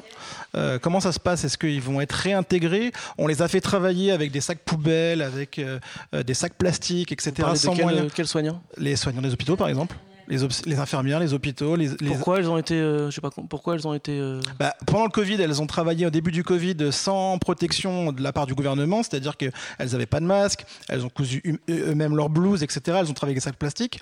Et aujourd'hui, en fait, on leur demande de se vacciner, sinon elles sont licenciées. En fait, je trouve qu'elles ont quand même fait une bonne part de leur travail euh, en prenant des risques. Et là, après, quand elles font un choix personnel sur une vaccination, on les licencie ou alors on les met de côté en attendant, en disant quand vous serez, quand vous serez vacciné c'est quoi du coup un petit peu ce, ce, problème? Bah, Écoutez, c'est vrai que pendant le Covid, c'est une, une, crise mondiale, hein, c'est une pandémie mondiale. On n'est pas le seul pays du monde à avoir subi cette crise et à avoir dû réagir dans l'urgence. Effectivement, il y a eu des difficultés dans l'hôpital, mais le vaccin est obligatoire pour les personnels soignants. Dès lors que vous rentrez, vous ne faites pas vacciner, enfin, euh, l'État a une un rôle de protection. Alors l'État a un rôle de protection, mais euh, avant le du Covid, il n'y a pas de protection de ces citoyens-là. En fait, c'est ça. avant, il n'y avait pas de vaccin maintenant qu'on a un vaccin. Je parle des protections individuelles, on parle des masques, on parle ce genre de choses. C'est surtout ça. C'est une question qui revient régulièrement, hein, notamment là sur, les, les anti-vaccins. Alors pas que les anti-vaccins, aussi les gens qui veulent pas tout simplement se, faire vacciner par contrainte. Euh, là, il y a eu cette histoire-là où au départ, en fait, on, leur a dit allez travailler, allez rencontrer les personnes âgées, allez les laver. Bon, vous n'avez pas de matériel, c'est pas très grave. Mettez des sacs plastiques, mettez des sacs poubelles. Et ensuite, on va leur dire bah maintenant, euh, vous êtes plus responsable, vous n'êtes pas fait vacciner, vous n'êtes pas du tout responsable pour la société. Est-ce que c'est pas un petit peu schizophrénique pour le gouvernement de se dire que ils ont donné beaucoup, on leur a dit qu'ils étaient en première ligne, et ensuite on leur dit bah non, finalement, euh, euh, bah en fait ta décision, elle, t'appartient pas, et, on te licencie, on arrête de te payer. Bah écoutez, euh, avant le Covid, pendant le Covid, pendant le début de la crise, on n'avait pas tous les éléments. Maintenant qu'on a le vaccin, ce vaccin, le personnel soignant, c'est un vaccin obligatoire pour le personnel soignant.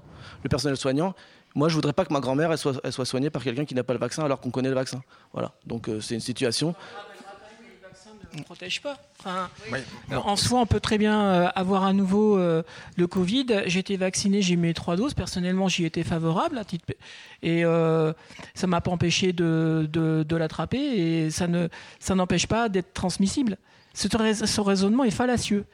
La question est qu'on parle de euh, c'est une question de données de santé publique. Un vaccin, pour être efficace, doit toucher au minimum 80 euh, 85% de la population, si ce n'est 90%, pour assurer une forme d'innocuité euh, collective. C'est ça la vraie raison qui fait qu'on a pu rendre le vaccin obligatoire, parce qu'il y a une grande défiance. Mais cette défiance, elle vient de loi. Par rapport au rôle joué par les laboratoires pharmaceutiques, un certain nombre de choses où on se pose quand même des questions sur ce qui peut inciter à rendre des, enfin, comment sont faits les, processus de vérification de l'uniquité des vaccins, etc. On pourrait débattre longuement, c'est un débat de société profond. À un moment donné, l'obligation vaccinale, on a des avis scientifiques. Moi, je suis très rationaliste là-dessus. Euh, je ne cacherai pas qu'au sein des écolos, etc., euh, il y en a qui sont euh, opposés ou ne veulent pas que la vaccination soit obligatoire. Je les respecte profondément. C'est la question du libre choix. Hein, et je crois que à un moment donné, euh, quand on fait des conseils de défense et qu'on, il y a eu des aspects extrêmement combinatoires, que je sache, il y a eu très, la, représentation nationale a, pu très peu en discuter. Tout a été pris dans l'urgence, des mesures là très jupitériennes. Et là, on peut le regretter. Dans des moments de crise, on peut très bien pouvoir faire représenter, euh, faire discuter la représentation nationale. Il y a un défaut démocratique et de conviction quand on est absolument certain de la valeur d'un vaccin on le défend, et après, une question de libre choix. Alors évidemment, euh, si un vaccin n'a pas, si on pense au retour de la rougeole actuellement, euh, il y a une possibilité vaccinale, et on voit dans le sud-ouest euh, qu'il y a des vrais problèmes. si les gens ne sont pas vaccinés, effectivement, on va avoir un retour en force de la rougeole. Mais, mais ça, on en convainc les gens. et puis, voilà je, pense, oui, euh, merci. Je, pense que sur cette question de, la vaccination, vous avez voté pour vous euh, Moi, j'ai voté contre le, j'ai voté contre le pass vaccinal, et contre le pass sanitaire, simplement parce que j'ai considéré que ce qui devait primer, c'était la liberté d'un côté et la pédagogie de l'autre. Et quand on rend obligatoire quelque chose, il n'y a ni liberté ni pédagogie. Il me, il me semble qu'il aurait été beaucoup plus sain est beaucoup plus facile de dire aux Français allez voir votre médecin, votre médecin va vous expliquer ce que c'est que ce vaccin, il va vous expliquer en fonction des pathologies que vous avez. Et je pense qu'on aurait, aurait convaincu les Français de façon euh, beaucoup plus certaine, sans braquer toute une partie de la population, sans éliminer, mettre sur le banc de touche euh, des personnels soignants qu'on a mis sur le banc de touche, plutôt que de leur proposer alternativement, puisque effectivement on pouvait considérer qu'ils ne pouvaient pas soigner s'ils risquaient d'attraper la maladie, on aurait pu leur proposer des postes avec lesquels ils n'étaient pas en contact avec des gens fragiles. Aujourd'hui, dans un hôpital, tout ça, on ne l'a pas fait. Aujourd'hui, dans un hôpital, même un jardinier qui travaille à l'hôpital doit être vacciné, sinon bah, s'il a les pas. Les personnels hospitaliers doivent être. Euh, Donc même s'il est jardinier dans le euh, jardin euh, de l'hôpital, il, doit être. Bah oui, parce que faire la différence entre une catégorie ou une autre, c'est peut-être un peu compliqué. Et puis le jardinier, il a son local qui est dans le sein de, au sein de l'hôpital. Donc, et je pense que le, gouvernement et le, président de la République ont, commis une grave erreur en oubliant, en oubliant de faire de la pédagogie et en respectant la liberté de choix de, chacun. Ça aurait été beaucoup plus simple et ça aurait été beaucoup plus sain. Surtout sur un vaccin qui n'avait euh, pas eu encore son euh, l'autorisation de mise sur le marché. Donc il n'y avait pas une, sûreté euh, qu'on demande aux autres vaccins. Donc voilà, donc c'est le fait de, l'obliger, ça, a encore plus effrayé les personnes. Et puis surtout, le fait de, se tester finalement, euh, était beaucoup plus sûr euh, de savoir que la personne n'était pas euh, atteinte de la maladie et donc pouvait soigner les personnes que d'être vacciné où les gens ne se, ne se testaient plus et donc pouvaient transmettre le, virus aux malades, certes avec une, charge virale moins forte, mais en finalement, le, fait de se tester avant était beaucoup plus sûr, et donc c'était incompréhensible cette, obligation vaccinale que j'ai vraiment ressenti moi comme, comme quelque chose de très violent d'extrêmement violent et de très fracturant pour la société. Ça a fracturé des familles, euh, des amis. Euh, ça a été euh, quelque chose de très très violent et, vraiment de très néfaste pour la société. Donc vous êtes pour le choix du vaccin ou non par contre, vous avez été militante de Manif pour tous, donc pas le choix des femmes de disposer de leur corps, des couples de se marier, ah. d'adopter des enfants? Alors en fait non, mais moi je me place sur le point de vue de l'enfant. Voilà, je ne me place pas dans cette mouvance de liberté individuelle qui, sont toujours poussées euh, de plus en plus. En fait, l'enfant, je, me mets, voilà, je, me mets à la place de l'enfant et j'estime qu'un enfant a le droit d'avoir un papa et une maman. Et je rejoins euh, euh, pour cela les avis qu'avaient donnés les, psychologues et les, les, pédiatres sur ce point, qui vraiment tombent sur le bon sens.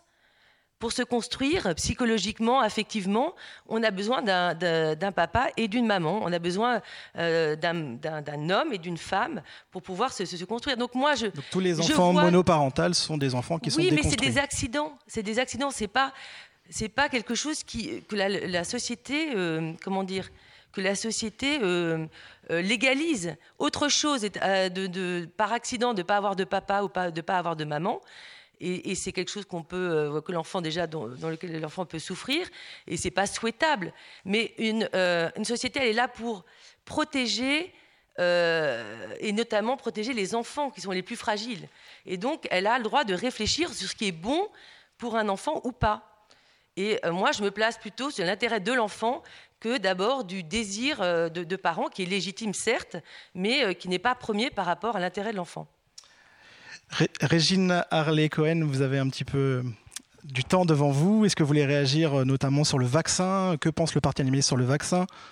Alors, euh, sur le vaccin en lui-même, euh, non. Alors, je, n'interviens pas nécessairement parce que vous êtes tous plus compétents que moi sur un certain nombre de sujets. Alors, sur les vaccins, je, je pourrais dire que effectivement nous, ce que l'on veut, c'est que les essais cliniques ne soient pas faits nécessairement sur des animaux. Forcément, ma problématique, elle va revenir euh, à chaque fois là-dessus. Donc, les essais cliniques, si on peut se passer de les faire sur les animaux, eh bien, il faut se passer de les faire sur les animaux. Il y a beaucoup d'autres euh, méthodes euh, maintenant. Voilà. Par exemple, sur, sur ce sujet-là, donc je, prends mon temps de parole euh, un petit peu indépendamment euh, du vôtre parce que j'ai pas envie euh, de venir relancer quelque chose qui, Comment ça va se passer Un petit peu en décalé. Mais voilà. Comment ça va se passer si vous devez voter des lois Il faut une majorité, il faut un groupe à l'Assemblée pour pouvoir voter des lois. Comment ça va se faire? C'est que vous allez aller apporter votre soutien du coup à, un groupe en particulier pour passer cette. Comment ça va se passer un petit peu? Alors ça, c'est si, bien sûr, on a la chance d'avoir un député, ce qui n'est pas ce qui n'est pas une évidence. Mais ce que nous voulons, nous, c'est attirer euh, l'attention de tous les partis politiques sur un problème spécifique, qui est, le problème de la maltraitance animale, mais pas que. Parce que euh, quand on parle de maltraitance animale, on va parler d'humanisme, on va parler d'humain, on va parler d'écologie. Et voilà, si effectivement euh, c'est un espèce d'espoir, voilà, c'est ça, d'humanisme qu'on peut apporter dans la, euh, dans la politique, attirer l'attention sur des choses qui doivent absolument être défendues et qui, euh, jusqu'à présent, bah, tout le monde est passé à côté. Or, on sait que dans l'avenir, ça va devenir quelque chose d'absolument primordial. Donc on va vers le réchauffement climatique, euh, euh, la disparition des espèces, etc. Et il y a un moment où tout le monde va devoir prendre en compte euh, cette problématique. Et c'est pour ça, si, si on peut avoir un député, eh ben, tant mieux, il sera effectivement, il restera transpartisan, mais sinon, on va essayer d'attirer votre attention à tous sur cette cause. Voilà, qui n'est pas la cause des voilà, des, alors on, est un peu traité parfois de. Euh, alors j'ai entendu euh, fou dangereux euh, récemment pour les, personnes qui défendent des causes, des, militants, etc. pas du tout. On est des gens tout à fait raisonnables. On a dans, la circonscription de l'Oise un psychologue, vétérinaire, des enseignants, des kinés. Ce sont pas des voilà, sont des gens qui ont les pieds dans la, vie, dans le monde et qui portent euh, une idée humaniste qui est forte. Alors justement, on va rester un petit peu dans votre thème puisque c'est un, un, message que je reçois beaucoup. Évidemment, c'est la chasse à cour à Compiègne, qui est un sujet un peu prenant. Euh, on dit, euh, on sent une, opposition de la population, mais un positionnement un peu hors temps des anciens partis. Alors anciens partis euh, pour les Républicains, je pense, mais également de nouveaux partis pour la République en marche, où on sait qu'Emmanuel Macron est plutôt favorable à la chasse, ou avec des avec des acquaintances avec des, des, chasseurs en tout cas. comment ça se passe pour vous la chasse à cour? Est-ce qu'elle doit être totalement arrêtée? Être est-ce qu'elle doit être espacée dans le temps? Est-ce que ça ne doit pas être pendant les vacances? C'est quoi, vous, votre positionnement? Alors, nous, notre positionnement est très clair. Euh, concernant la chasse à courre, c'est l'abolition euh, complète. Parce que ce n'est. C'est une chasse de loisirs qui concerne peu de gens et qui génère une grande souffrance, une grande souffrance pour les animaux. Voilà, donc on parle de la grande vénerie, petite vénerie ou la vénerie sous terre. Donc là, c'est les, blaireaux, les chevreuils. C'est les blaireaux, c'est ça. Ce sont des pratiques qui sont complètement cruelles. Aller chercher un animal dans son, dans son, dans son, alors pour la vénerie sous terre, dans son terrier, euh, aller l'extirper, ça va prendre, ça va prendre des heures. Euh, et puis le tuer de manière complètement cruelle, les, enfin, les parents, euh, les, petits. En plus, c'est pas justifié. on n'utilise plus le, vocable de nuisible. Enfin, un blaireau, jusqu'à preuve du contraire, ne, ne, ne, gêne personne. Ne, voilà, ne détruit pas les, cultures, mais c'est même pas ça le problème, hein, puisqu'on peut reparler des sangliers, c'est pareil. Hein. Il y, a, des alternatives. On n'est pas obligé de tuer systématiquement euh, un animal parce qu'on n'a pas envie de réfléchir à cette, euh, à cette question. Et c'est justement là qu'on interpelle aussi euh, donc, les députés. Les députés, c'est que systématiquement, euh, les questions qui vont toucher euh, la cause animale vont être écartées et on obtient très très peu de réponses. Il y a une espèce de manquement démocratique euh, là-dedans. les personnes qui sont opposées à la chasse sont, sont nombreuses et on ne veut pas les écouter. On ne veut pas écouter les associations. Et systématiquement, pour beaucoup de, sujets qui sont débattus au Parlement, on est, les sujets sont écartés. Hélène Beccherini, vous vouliez réagir, je pense, à la question d'avant, et je vous poserai également la question du coup sur la chasse à cour pour, pour les ouvriers. Euh, oui, enfin moi je voulais réagir sur le par rapport au chômage et euh, aux propos que vous avez tenus sur euh, ce qu'on entend du soir au matin dans les médias sur la baisse historique du chômage, c'est un mensonge, voilà. Et puisqu'on parle de la circonscription, bah, la circonscription, bah, c'est une circonscription où il y a énormément de chômeurs. Alors les chômeurs, c'est les intérimaires. Bah, pour moi, ce sont des chômeurs en puissance parce qu'en ce moment, je prends un exemple très concret, à CIE Automotive voilà, un CIE automotive, ils ont subi déjà euh, des semaines euh, de chômage pour, euh, hein, pour Bon, pour diverses raisons. Il y a eu évidemment le Covid, mais pas seulement. Euh, mais les intérimaires, à chaque fois, c'est eux qui, euh, sont licenciés. Hein. Dès qu'il y a une baisse de production, dès que le patron a décidé de restructurer, de faire des économies sur les coûts de production, bah, les premiers licenciés, ce sont les intérimaires. Et puis il y a tous ceux qui ont des, emplois à temps partiel, hein, en particulier bah, dans, la distribution. Et tout cela, ce sont des chômeurs en puissance, parce qu'avec un, un, travail à 20 heures, à 30 heures, euh, on ne peut absolument pas vivre. Donc le chômage, non, ce n'est pas, il n'y a, pas de baisse historique. Hein, quant à l'idée, euh, hein, justement, à chaque fois qu'une entreprise, pour la pousser soi-disant à embaucher, on va leur donner des, on va donner des subventions aux entreprises.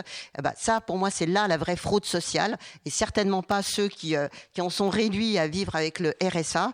Eh bien, euh, oui, les patrons, ils empochent les subventions, ah, ça c'est sûr, mais ils, ils licencient quand même. Et en nombre d'entreprises, on pourrait donner beaucoup d'exemples dans la région hein, d'entreprises qui ont empoché des subventions et qui ont fermé boutique hein, et qui ont licencié euh, des milliers de travailleurs. Alors moi, ce que je voudrais dire, parce qu'on a parlé des infirmières, on a parlé de l'école, ben, je voudrais dire qu'il faudrait employer, il faudrait l'embauche de milliers, de milliers d'infirmières, il faudrait l'embauche de milliers d'enseignants. Voilà.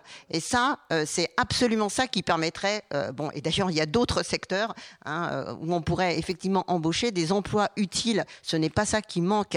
Mais dire que, que votre vous êtes le représentant de, Macron, quand même, du président de la République, hein, dire qu'il a tout bien fait. Donc c'est vraiment quelque chose que vous pouvez dire ici, mais vous n'allez convaincre personne, hein, parce que les lits euh, supprimés, euh, les infirmières, elles ont fait bien avant hein, l'épidémie de Covid des manifestations pour réclamer des embauches, pour réclamer l'ouverture des lits.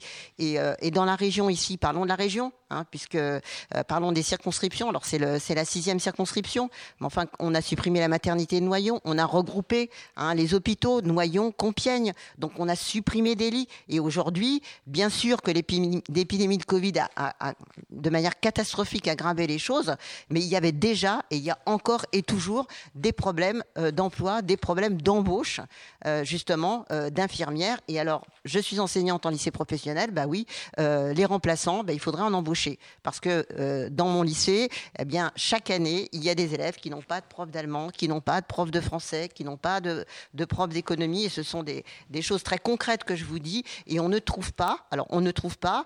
Euh, on ne trouve pas parce qu'on ne veut pas trouver. Voilà, parce qu'on n'y met pas les moyens. Hein, et euh, on embauche évidemment de moins en moins euh, d'enseignants titulaires. On embauche des contractuels, voilà qu'on peut aussi licencier, embaucher, voilà selon les besoins et selon surtout le budget qui est totalement insuffisant de l'éducation nationale. Est-ce que vous voulez réagir ou est-ce que vous voulez répondre à la question sur la chasse à cours Moi, je, je, peux dire que je suis aussi pour l'abolition de la chasse à cours. Hein, j'ai clairement exprimé. Euh, j'ai aussi signé la, la charte concernant euh, euh, le, le, respect des animaux et à l'appel d'associations qui se sont regroupées. je voudrais faire un lien sur cette question du rapport au monde animal et la question de la santé, parce qu'il y en a une. Nous avons affaire à des épisodies qui sont importantes en ce moment, avec des milliers de canards qui sont abattus dans l'ouest de la France. Euh, la, question de l'élevage euh, intensif est absolument fondamentale, avec qui aboutit à des conditions euh, de vie animale euh, qui sont terribles. Et euh, on voit bien que là, il y a un lien de cause à effet, c'est qu'à regrouper les animaux, à les bourrer d'antibiotiques, même si cela en France est relativement limité euh, au regard des Américains, n'empêche qu'on a des transmissions de maladies qui se généralisent et qui par contre-coup peuvent nous nous concerner euh, et on va avoir d'autres épisodes euh, d'épidémies telles qu'on l'a connu de Covid. Euh, il faut le dire. C'est-à-dire que c'est inévitable. On a des grandes concentrations humaines euh, qui existent, euh, en particulier en provenance d'Asie et dans la zone asiatique. la population africaine va doubler. Il y a autant de réservoirs humains qui pourront aboutir à, de nouveaux phénomènes de contamination. D'ailleurs, la précédente crainte, c'était le, SRAS. Qui provenaient du Proche-Orient. Il y a des épidémiologistes qui sont en veille permanente pour déterminer tout de suite les facteurs de contagion. Et, ça, c'est bien lié à euh, une, emprise, une empreinte sur le vivant qui s'est accentuée. On a repoussé de plus en plus loin euh, les écosystèmes naturels, on a brisé des équilibres naturels et il s'agit de rétablir ces équilibres naturels. Et c'est pour ça que l'écologie, c'est une réponse. C'est-à-dire qu'il faut cesser cette pression euh, permanente sur les milieux naturels qui, indirectement, vont porter atteinte à, nos équilibres en termes de santé publique, puisque le lien est désormais avéré en, entre les deux et sont prouvés par la force des choses. Euh, je, voudrais aussi revenir sur une autre question. Euh, je reviens sur l'immigration parce que je n'en ai pas encore parlé. Et euh, là, il y a, y comme une instrumentalisation qui est là depuis des années de la question de l'immigration. moi, quand je vais au Clos des Roses, comme j'ai vécu à Aulnay-sous-Bois, Aulnay 3000, j'ai vécu au milieu des immigrés, j'ai vu toutes les richesses qu'ils apportaient. Et comme rappelé, ce sont eux qui sont les premières mains qu'on est bien content de trouver quand euh, vous avez des emplois délaissés euh, par d'autres populations. Euh, moi, je ne suis pas partisan à une fermeture absolue et étanche des, des frontières, faire un, un, mur infranchissable. Ça ne serait pas beaucoup plus intelligent de faciliter les allers-retours entre les pays de départ et notre pays d'accueil? Parce que moi, je parle d'accueil. Enfin, il faudrait qu'on parle d'accueil. Quand on déchire des tentes à coups de couteau sur nos plages du Nord pour déloger les populations, ça, c'est une belle instrumentalisation pour trianguler et euh, faire de l'appel du pied à l'extrême droite qui dénonce toujours la présence immigrée. Non, les immigrés, c'est une richesse, il faudra la rapporter, le, le rappeler. Euh, je ne crois pas qu'ils vont déstructurer la société française. C'est qu'elle serait quand même drôlement faible, notre société française, si elle n'était pas capable de tenir compte de ces différences. Moi, je pense qu'il y a des valeurs universalistes. Moi, je suis l'héritier de Victor Hugo, des misérables là-dessus. Euh, il est hors de question de dire qu'il y a euh, des Français de seconde zone parce qu'ils seraient d'origine immigrée. Quand on, écoute un certain nombre de discours, c'est assez clair hein, dans l'esprit des personnes, et surtout si on n'est pas blanc, catholique ou chrétien, ça fait toute la différence. On, peut respecter la diversité des religions. La question musulmane en France peut poser un certain nombre de problèmes, oui, pour une minorité. Comme il y a aussi une minorité de catholiques qui sont euh, extrémistes et qui euh, vont être à l'origine de perturbations de l'ordre public euh, quand ils vont empêcher un certain nombre de femmes de pouvoir aller avorter quand elles le désirent, parce que c'est un droit essentiel pour les femmes. Oui, parce que la condition féminine, c'est aussi une question fondamentale. Alors, il ne faut pas tenir un double discours. On ne peut pas se prétendre soi-disant ouvert, tolérant, pro-life. la vie, c'est aussi accepter qu'une femme désire ne pas mener à terme une grossesse alors qu'elle est dans les légaux. Ça, c'est une différence notable qui pourra nous séparer des extrémistes de Zemmour en particulier. Parce que là, il y a une date à un droit fondamental qui a été décroché par Simone Veil en 1974. À l'inverse, et avec le vote d'une partie de la gauche à l'époque. Nous n'oublions pas ça. Et euh, quand on voyait ce qui était réservé à Simone Veil à l'Assemblée nationale, c'était absolument insupportable. On a rappelé ses origines juives. Tout ça, ce relent travail famille-patrie, on l'entend très bien dans la bouche euh, de, Zemmour. Donc après, il y a ceux qui s'en réclament. Bah, il faut qu'ils assument jusqu'au bout cette question-là. On va laisser, euh, on va laisser Madame répondre. Madame Clary Langlois-Morine, vous êtes donc représentante Reconquête Oui, tout à fait. En fait, j'aimerais du coup que vous me disiez, est-ce que on peut traiter de l'immigration du, du sujet de l'immigration, oui ou non? Est-ce que c'est quelque chose de possible euh, de mettre sur la table ou c'est un sujet tabou euh, qu'on... Je vais en parler non, mais en parler pour dire que justement, il euh, n'y a, pas de problème, qu'il faut être ouvert, être gentil. bah, si, c'est ce que vous venez de dire. non, mais Alors, que c'est la première partie non, du non, mais ce qui m'intéresse, c'est savoir qu'est-ce que vous dites vous sur l'immigration? Qu'est-ce que, qu'est-ce que, est-ce que c'est un sujet dont on peut parler ou est-ce que c'est un sujet tabou? Est-ce que c'est un sujet dont on peut parler et qu'on peut gérer? Est-ce que c'est légitime qu'un pays gère euh, une problématique d'immigration, de, choisir euh, qui elle laisse rentrer et qui et à quel moment et dans quel contexte elle, laisse rentrer des personnes parce qu'elles elles trouveront un travail, parce qu'elles pourront être convenablement accueillies et que là, ça sera un bien pour le pays et pour eux. Là, on voit bien que ceux qui arrivent euh, sont parqués, sont euh, pas accueillis euh, parce que la, structure n'est plus là pour, pour, pour le faire, qu'elle n'est pas maîtrisée puisqu'il y a plein d'immigration clandestine. Vous, vous faites quoi concrètement face, face à, ce sujet? Vous le, vous le traitez, vous, vous, le, vous vous mettez face au, sujet et vous essayez de le traiter, ou vous le mettez sous le tapis en disant que tout le monde il est beau, tout le monde il est gentil? Justement, c'est que nous, on va apporter des réponses. Ben, Alors, par exemple, euh, le fait d'avoir euh, interdit l'immigration euh, légale, ça pose un souci puisque ça multiplie tous les trafics clandestins. Ça enrichit au passage les filières qui sont en train de mettre sur des bateaux qui coulent en pleine Méditerranée des milliers de personnes qui meurent chaque jour, enfin pas chaque jour, mais chaque, chaque mois c'est des chiffres considérables de personnes qui meurent en traversant.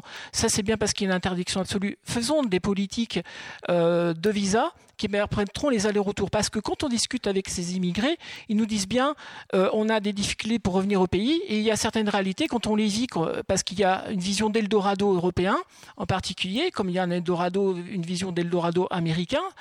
Euh, une fois qu'ils sont sur place, ils disent waouh, euh, c'est pas aussi reluisant que je le pensais. Et il y en a certains qui seraient prêts à repartir dans leur pays d'origine. Ce qui compte, c'est la prise en charge effective. C'est une question sociale. C'est quelles sont les mesures effectives que l'on prend pour prendre en compte les populations. Et là, il n'y a pas de mesure effective, il n'y a pas une volonté d'allouer des budgets pour. Et là, on revient, on revient aux populations les plus démunies les immigrés sont parmi les plus démunis. Dans notre société, on traite bien mal les plus démunis. Je trouve que c'est une question d'ensemble. Je ne suis pas d'accord parce que euh, quand on sait qu'un clandestin euh, coûte 830 euros par mois à la société française, c'est euh, ça peut être le ça peut être le la, la, retraite d'un paysan euh, en France qui a travaillé toute sa vie, qui a, qui a cotisé et qui euh, se retrouve avec pratiquement le, la, même somme pour vivre. Et là, vous, mettez quoi dans les dans les dans les coûts de, de, Alors il y a, il y a 300 euros de, de, carte de crédit d'une carte de crédit une carte de crédit qui, qui est créditée et, 5, et 530 euros d'accueil et d'hébergement. Ça c'est ça c'est pour les les, les non, c'est pour l'immigration régulière, ça. C'est pas pour l'immigration irrégulière. L'immigration irrégulière a le droit à rien du tout. Alors, en plus de ça, là, on pourrait aussi opposer le fait que. Non, c'est pour les, pour, les, pour les réfugiés, pardon, excusez-moi. Oui, bah, pour les réfugiés, alors, du coup, euh, s'ils viennent d'Ukraine, on peut les accueillir. S'ils viennent pas d'Ukraine, on peut pas les accueillir. C'est ça un peu? Alors, euh, non, mais pour répondre à cette question, pour les, pour les, les, les, euh, les réfugiés, en effet, ceux, ceux, qui demandent de l'asile, euh, ce, que, ce que demande Zemmour, c'est que Eric Zemmour, c'est que euh, les demandes soient faites dans les consulats euh, et les ambassades à l'extérieur de, la France. Parce qu'on sait qu'une fois qu'ils arrivent en France, s'ils sont déboutés, en fait, il n'y en a que 14% qui sont renvoyés dans leur pays. Et les autres restent en France dans, l'illégalité. Donc c'est un peu le... Voilà, ça c'est le, ça c'est le point. Et pour les réfugiés ukrainiens, voilà, là ils sont en situation de guerre. Euh, ils sont euh, à nos portes. Euh, donc on sait que c'est quelque chose qui n'est pas dans le temps, enfin qui va normalement ne devrait pas durer des années, que leurs maris sont en train de faire la guerre, qu'on accueille des femmes et des enfants déjà, et alors que l'immigration, l'immigration extra-européenne, ce sont que des hommes pratiquement qui qui, qui font cette immigration. Donc c'est pas le même contexte et c'est pas les, les mêmes personnes. Avant, de, avant que Hélène Beccherini de, de l'ouvrière réponde, euh, juste sur la chasse à cour, est-ce que, comme on a un peu mélangé les, débats, euh, ah pour vous, la chasse à cour. Euh, non, moi j'avais une question, c'était pour les sangliers qui, ont en effet un vrai problème de. pour, qui font d'énormes dégâts dans les cultures. comment vous voulez réguler leur. Alors, moi, je peux peut-être vous dire, c'est qu'en fait, les, sangliers sont, sont, nourris, sont, sont, voilà, la, la régulation, elle, on, ne nourrit pas des animaux pour les faire venir sur un territoire pour ensuite les, réguler. Enfin, vous appelez réguler, mais c'est les, tuer. En effet, il y, a des chasses privées où ça se passe, mais c'est pas la majorité de, la population. Alors non, mais juste répondez sur l'histoire de la chasse à cour avant de, repasser. Bah, je vais euh, répondre sur la chasse à cour et puis après elle répondra sur, sur votre question. Moi, la chasse à cour, euh, qu'est-ce que je peux vous dire? Que c'est une tradition euh, millénaire, qu'elle fait partie de notre patrimoine culturel, immatériel, euh, que, euh, que pour moi, c'est pas plus cruel euh, qu'un animal soit. il est de toute façon servi, on dit, donc c'est-à-dire qu'il est. voilà, il est avec un poignard, il est servi. comme le sont dans les abattoirs les animaux qui sont pas étourdis qui sont pas étourdis et qui sont égorgés. Finalement, c'est euh, ça, c'est le langage euh, de chasseur, mais en fait, euh, servir, c'est tout simplement il est tué. Enfin, c'est du, néologisme de langue. Comme les animaux qu'on mange sont tués, égorgés. Oui, mais, mais, les, mais, les, animaux, ils ont des prédateurs et ils sont poursuivis par d'autres prédateurs. C'est la, loi de la, c'est la loi de la nature. Vous êtes, donc concrètement, vous êtes pour ou vous êtes contre? Moi, je suis, je suis pour. Vous voulez, répondre à la question? Alors, euh, oui, la question des sangliers, voilà, complètement. Euh, donc là, on va toucher la chasse euh, en général, plus la, chasse à court. Alors, le souci des sangliers, c'est que, effectivement, comme monsieur l'a dit, à la base, il y a des études qui ont été menées quand même par des vétérinaires, les sangliers ne se, ne se, reproduisaient pas à une telle fréquence. Ils se sont reproduits à une telle fréquence à partir du moment où soit on les a croisés avec des cochons, voilà, et euh, il y a un certain nombre d'élevages qui vont permettre de relâcher les sangliers dans la nature. Alors, comme ce sont des sangliers croisés, ils vont se reproduire beaucoup plus vite. Voilà. Donc ça, c'est déjà une première chose. Euh, je, voilà. Je pense que pourquoi est-ce qu'ils ont été manipulés comme ça génétiquement, enfin, ou reproduits comme ça, c'est pour pouvoir être chassés. Donc ça, à la base, c'est un fait de chasseur. Alors, il y a la deuxième chose, si on reproche, euh, on va reprocher aux sangliers de venir manger euh, du maïs, c'est comme si on vous mettait euh, devant le nez un délicieux gâteau à la crème. le sanglier, effectivement, il va aimer le, le, maïs. Alors le problème, c'est le problème de l'agrainage, c'est-à-dire que pour pouvoir les chasser, on va mettre, par exemple, en forêt, du maïs et les, sangliers vont, euh, vont, vont venir manger le maïs et ils vont trouver ça très bon et ils vont le rechercher. Alors, ils vont effectivement s'approcher de certaines cultures. Alors, ces cultures, il faut dire qu'elles ne sont. Si, ces, cultures, elles sont placées euh, avec des champs qui sont près des forêts. Donc, effectivement, les sangliers vont aller rechercher ce type de nourriture. Il y a d'autres solutions que de, de trouver toujours cette solution la plus simple qui consiste à tuer les animaux. Voilà. Donc euh, c'est une solution. Euh, du coup, c'est quoi la solution? C'est euh, alors la, solution. Il y, a, plusieurs types de solutions. Alors, un, c'est de ne pas mettre ces champs justement qui vont attirer ce type de culture qui vont attirer le plus des sangliers en bordure de forêt et plutôt les repousser un peu plus loin. On peut mettre en bordure de forêt un autre type de culture que les sangliers vont moins apprécier. Alors on peut poser des barrières, euh, ça je sais que bon, les, les chasseurs trouvent que c'est compliqué, qu'il faut les entretenir, euh, pas les chasseurs, les, les, les agriculteurs, que ça peut être compliqué. Mais il y a d'autres moyens aussi, des moyens euh, plus naturels. alors, il y a des expérimentations qui se font à partir d'odeurs, c'est-à-dire euh, d'odeurs de chien, d'odeurs, enfin du parfum, etc., qui vont repousser les qui vont repousser les sangliers. Et en Espagne, il y a de l'expérimentation qui est faite sur la stérilisation des sangliers. Il y a plusieurs façons de de réguler, effectivement. Et ça ne doit pas être toujours au détriment des animaux. Ah ben, on a un problème et on va le tuer. Ce problème-là, on ne le retrouve pas que, euh, que dans la chasse. Euh, c'est aussi, vous avez parlé des élevages. S'il y a des élevages, s'il y a un doute de zoonose, euh, etc., eh ben, on va tuer tout le monde. Ce sont des. Alors, je pense que ça se calcule en milliards d'animaux qui ont été abattus sur, pas sur une supposition, mais sur quelques cas c'est une catastrophe. Donc c'est une catastrophe euh, pour les animaux et pas que pour les animaux, mais c'est une catastrophe écologique et c'est une catastrophe sanitaire.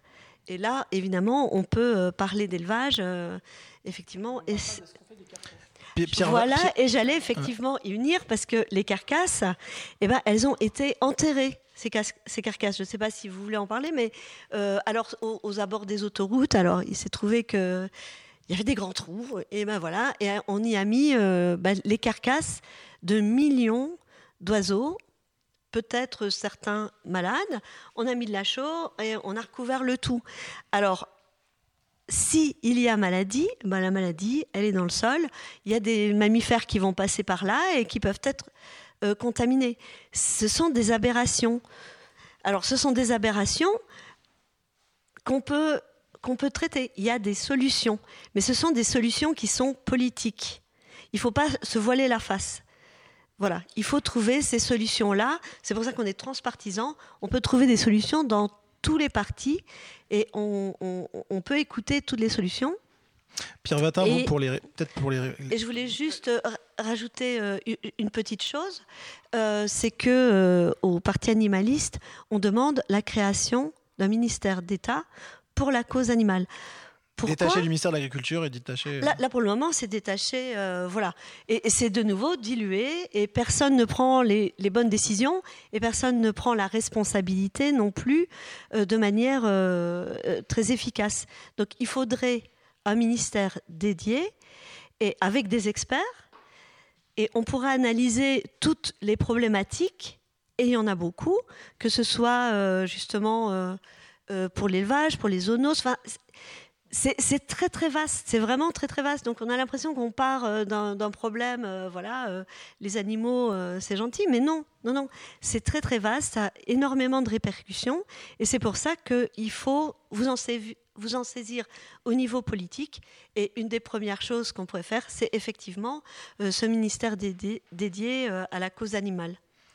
Hélène Beccherini, vous vouliez réagir Très, rapidement, je voudrais réagir sur les propos qui ont été tenus euh, euh, il y a 30 secondes par euh, vous, Madame la représentante de Zemmour. Bon, je pense que euh, les représentants de Zemmour et de, Le Pen, bah, distillent le poison de la division des travailleurs. Voilà ce que, ce que vous venez de faire, en montrant du doigt une catégorie de travailleurs, hein, sous prétexte qu'ils n'ont pas la même origine, pas la carte d'identité française.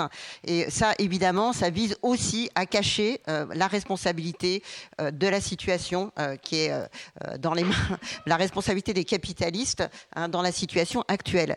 Euh, quand vous parlez euh, quand même de, des réfugiés ukrainiens comme étant des réfugiés à part, ben non, euh, le capitalisme, c'est la guerre. Voilà, c'est la guerre tout le temps.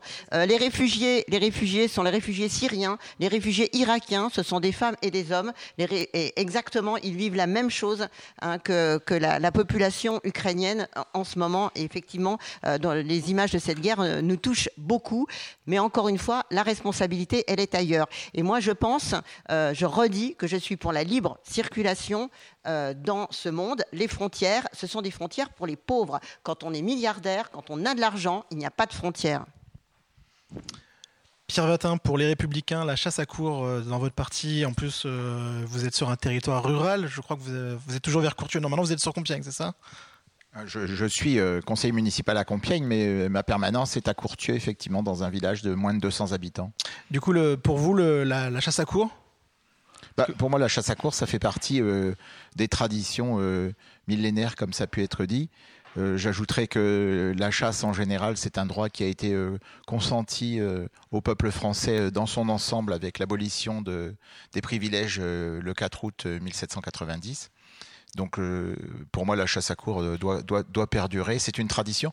Je, suis toujours très surpris euh, qu'on veuille nous faire perdre certaines de nos traditions, alors que dans le même temps, euh, quand on rencontre des traditions tout à fait originales de peuples ailleurs dans le monde, on s'évertue à les préserver.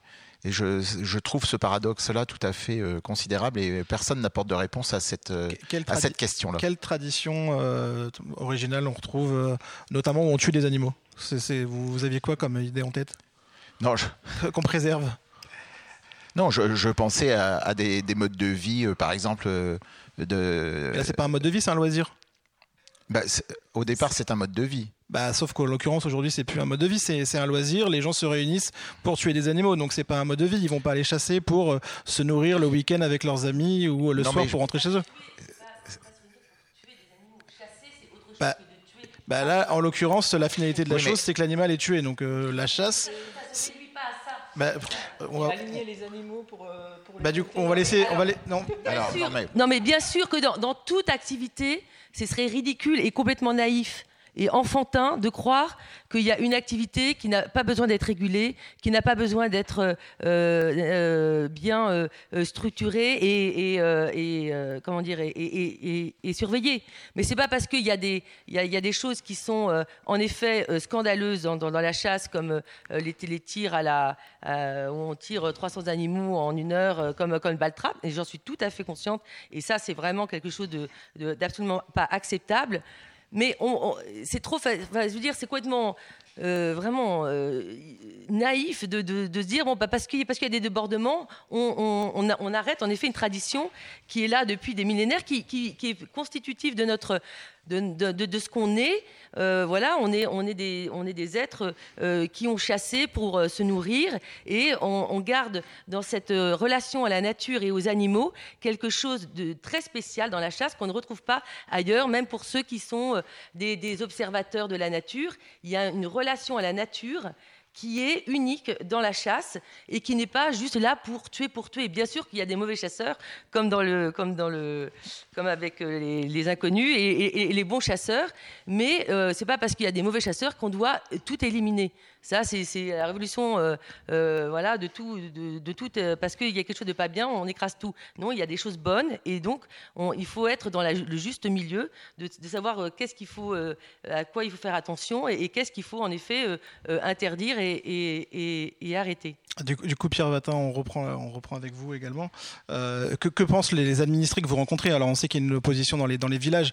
Alors, souvent, on oppose, on dit que c'est souvent les gens qui habitent dans les villes qui sont contre la chasse, etc. Alors, moi, j'ai grandi dans un village à Tracilmont. Évidemment, la chasse, euh, la chasse à tir, c'est un peu traditionnel. Les, les, les, les pères partaient avec leurs fils faire la chasse. Aujourd'hui, c'est plus le cas. Euh, mais par rapport à la chasse à cours, euh, est-ce qu'aujourd'hui, c'est pas quelque chose qu'il faudrait arrêter, stopper? Surtout, ça touche une faible partie de la population. Mais euh, si on doit arrêter tout ce qui touche qu'une faible partie de la population, je pense qu'il y a beaucoup de choses qu'on va arrêter. Et puis. Oui, enfin, je suis, dé... oui, je suis on, va, on va essayer juste laisser. Pardon. Parce qu'en fait, M. Vatin n'a pas de, beaucoup. De poursuivre, de poursuivre mon propos. Euh, si on, si on doit euh, arrêter tout ce qui touche une faible partie de la population, je pense qu'il y aura beaucoup de choses qu'il faudra arrêter. Et puis ensuite, je reviens à cette question euh, d'histoire et de tradition. Alors effectivement, euh, la chasse à tir perd aussi du terrain aujourd'hui. On va beaucoup moins euh, le chasser que par le passé parce que les modes de vie évoluent. Mais c'est pas parce que les modes de vie évoluent qu'on doit faire table rase de tout ce qui a existé avant. Et je pense que euh, ce qui est constitutif de notre euh, nation, c'est aussi, euh, aussi la chasse. Et, et, et, pour prolonger, pour répondre à ce que disait euh, Madame Marie Cohen sur le, sur le, traitement des, des, zoonoses, etc. Je suis entièrement d'accord avec elle sur le fait que je, trouve complètement scandaleux qu'on abatte euh, l'ensemble des oiseaux d'un élevage à partir du moment où on a trouvé un cas ou qu'il y a la suspicion d'un seul cas, et de la même façon qu'on enfouisse euh, les cadavres avec un petit peu de chaud. Euh, là, pour le coup, je trouve que c'est une pratique euh, moyenâgeuse qui devrait complètement être révolue. Il y a certainement d'autres façons de procéder que de, que de se comporter de cette façon-là. Euh, heureusement que pour l'être humain, on ne se comporte pas de cette façon-là. Vous faites partie de différentes commissions à, à l'Assemblée nationale.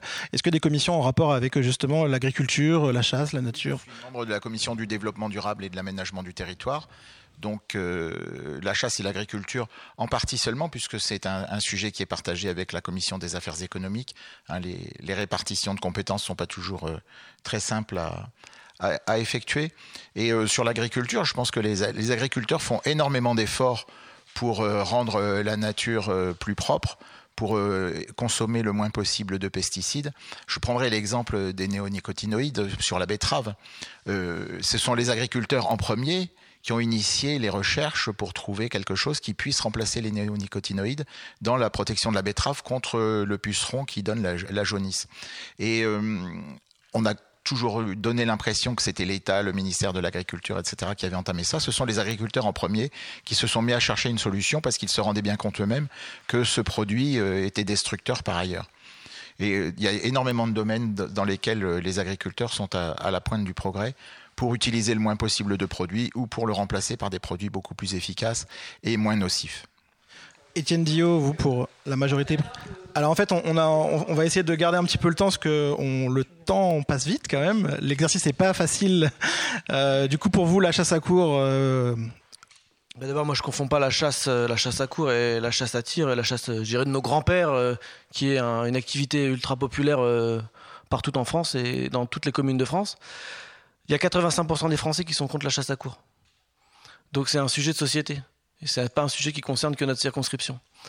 Euh, moi, si je suis député, s'il y a un débat sur la chasse à cours, j'y prendrai part. Aujourd'hui, euh, aujourd'hui, quand on chasse en forêt de Compiègne, la chasse à tir, est interdite le dimanche. C'est réservé aux jours de semaine. La chasse à cours, c'est le samedi. Or, le samedi, c'est aussi le jour des familles. C'est le jour où les gens aspirent à profiter de la forêt. Parfois, dans la chasse à cours, il y a certains comportements qui sont quand même assez éloignés de la tradition. Vous parlez des véhicules, bah, des, les véhicules, des téléphones portables. C est, c est, oui, la chasse à course, c'est une activité qui crée, euh, qui par son sa, sa, son, son, organisation, crée un certain nombre de débordements, de débordements dans la forêt de Compiègne le samedi, où euh, les gens aussi, les Compiègnois, les habitants de la région, dans Forêt de Mayal, aspirent à euh, profiter de la forêt. Peut-être qu'il faut se poser cette question de, euh, la, réorganisation euh, du fonctionnement euh, de ces chasses. Comme la chasse à tir, j'ai dit, le dimanche, on ne peut pas chasser, on chasse en, semaine. Peut-être que la chasse à cour devra aussi se plier à ce genre de, sujet. je pense qu'on ne peut pas, de but en blanc, dire on supprime une chasse ou quoi. Aujourd'hui, la chasse à cour, elle est interdite dans plusieurs pays d'Europe. Du coup, qu'est-ce qui se passe? Les gens viennent en forêt de Compiègne ou de France chasser. Donc, euh, ce n'est pas forcément une préoccupation ultra locale. Donc, s'il y a un débat, il faudra le, mener.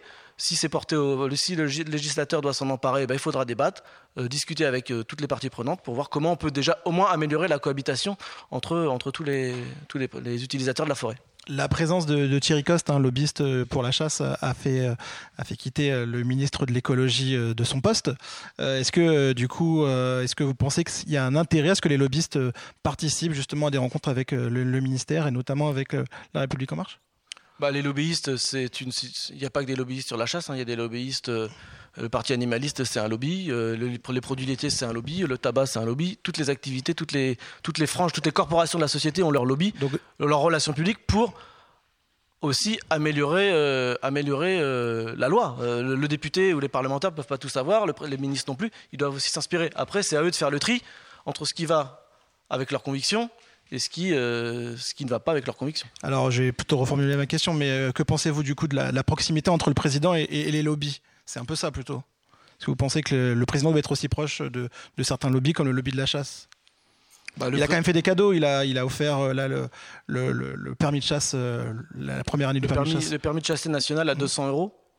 Oui, bon, bah, c'est une mesure qui a été prise, mais ça profite à ceux qui font chasser, bah, tant mieux pour eux, parce que ça peut être trop cher, mais il faut savoir que tout le monde ne prend pas un permis national, donc euh, il y a beaucoup de gens qui prennent des permis départementaux et qui restent chassés dans leur territoire, donc ça, ça concerne les gens qui prennent un permis national, bon, bah, ils l'ont tous, tant mieux pour eux. Mais euh, les lobbies, euh, c'est une pratique qui se fait à Bruxelles, c'est une pratique où la France est en retard, parce que l'influence des pays dans l'Union européenne, elle se juge aussi à l'influence de leurs lobbies. Euh, on dit lobby parce que on utilise le terme anglo-saxon, mais bon, c'est des relations publiques, c'est des, hum, représentants d'intérêt. Euh, ça n'est pas qu'un gros mot. C'est un gros mot parce que ça a été dépravé par certains, par certaines comment dérives, des conflits d'intérêts, etc. Et je pense que, euh, bah oui, l'industrie du tabac, toutes les industries ont, leur lobby. Donc, moi je dirais, c'est aux parlementaires et aux hommes politiques d'être suffisamment forts et libres pour pouvoir résister au lobby. Quand on a un job, on s'en fout. Si on perd son mandat, eh ben, on est libre. Pierre Vatin, vous voulez réagir? Oui, je voulais réagir sur les lobbies. Moi, en cinq ans de, mandat, j'ai été euh, contacté euh, quasiment toutes les semaines par euh, des lobbies les plus variés. Et effectivement, on peut tout à fait les recevoir, écouter leurs doléances, comme je vais écouter les doléances des administrés. Et ça n'est pas pour autant que je vais ni y souscrire, ni y répondre, ni les aider dans leur dans leur combat. Il faut savoir raison garder. Et euh, les lobbies euh, sont des gens qui essayent de vous influencer. Il faut euh, garder ses propres convictions et, leur résister si besoin. Là, la question, c'était plus d'un point de vue à la tête du gouvernement, parce qu'évidemment, on vous a également rencontré dans le cadre de... Ça, je pense que quel que soit le président de la République, on aurait dit il est sensible à tel ou tel lobby, parce que justement, il y a des gens qui font... Les, les lobbies sont aussi là pour faire beaucoup de battage, beaucoup de bruit, et c'est celui qui fait le plus de bruit dont on retient l'opinion dans l'actualité et euh, ce n'est pas nécessairement celui qui est le plus efficace. Euh, il peut y avoir des lobbies qui interviennent discrètement sans qu'on le sache, et ceux-là sont également euh, très efficaces. Étienne Dio Oui. Bon, on parle des lobbies, ça, ça, fait, ça fait rêver, vous voyez, ça, excite tout le monde. L'ordre des sages-femmes, c'est un lobby. L'ordre des médecins, c'est un lobby. L'ordre des infirmiers, c'est un lobby. Le syndicat représentant les radios indépendantes, c'est un lobby toutes les, professions ont des représentants d'intérêt. Pierre l'a dit, euh, on les écoute, les politiques les écoutent, à eux de pas, euh, à eux d'être, euh, d'être libres, mais on est tous le lobby de quelqu'un. Alors regardez le micro pour le mot de la fin, puisqu'on arrive presque à la fin de ce débat. on vous laisse deux minutes, deux minutes pour, pour conclure. mot de la fin bah écoutez, moi, euh, pour conclure, je dirais que si je me présente euh, à cette élection législative pour la majorité présidentielle, c'est d'abord pour donner une majorité au président de la République, pour qu'on puisse gouverner, puisse gouverner la France les cinq, prochaines années.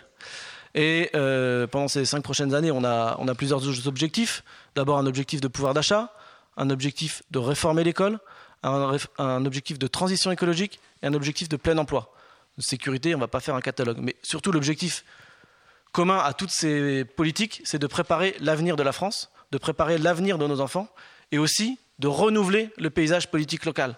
Moi, j'ai 37 ans, je suis né à Compiègne, je vis ce territoire depuis toujours, je me suis implanté ici avec ma famille, je suis un élu local.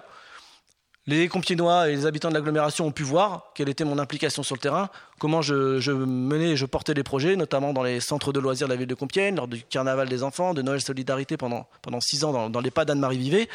Et moi, je suis un élu de terrain.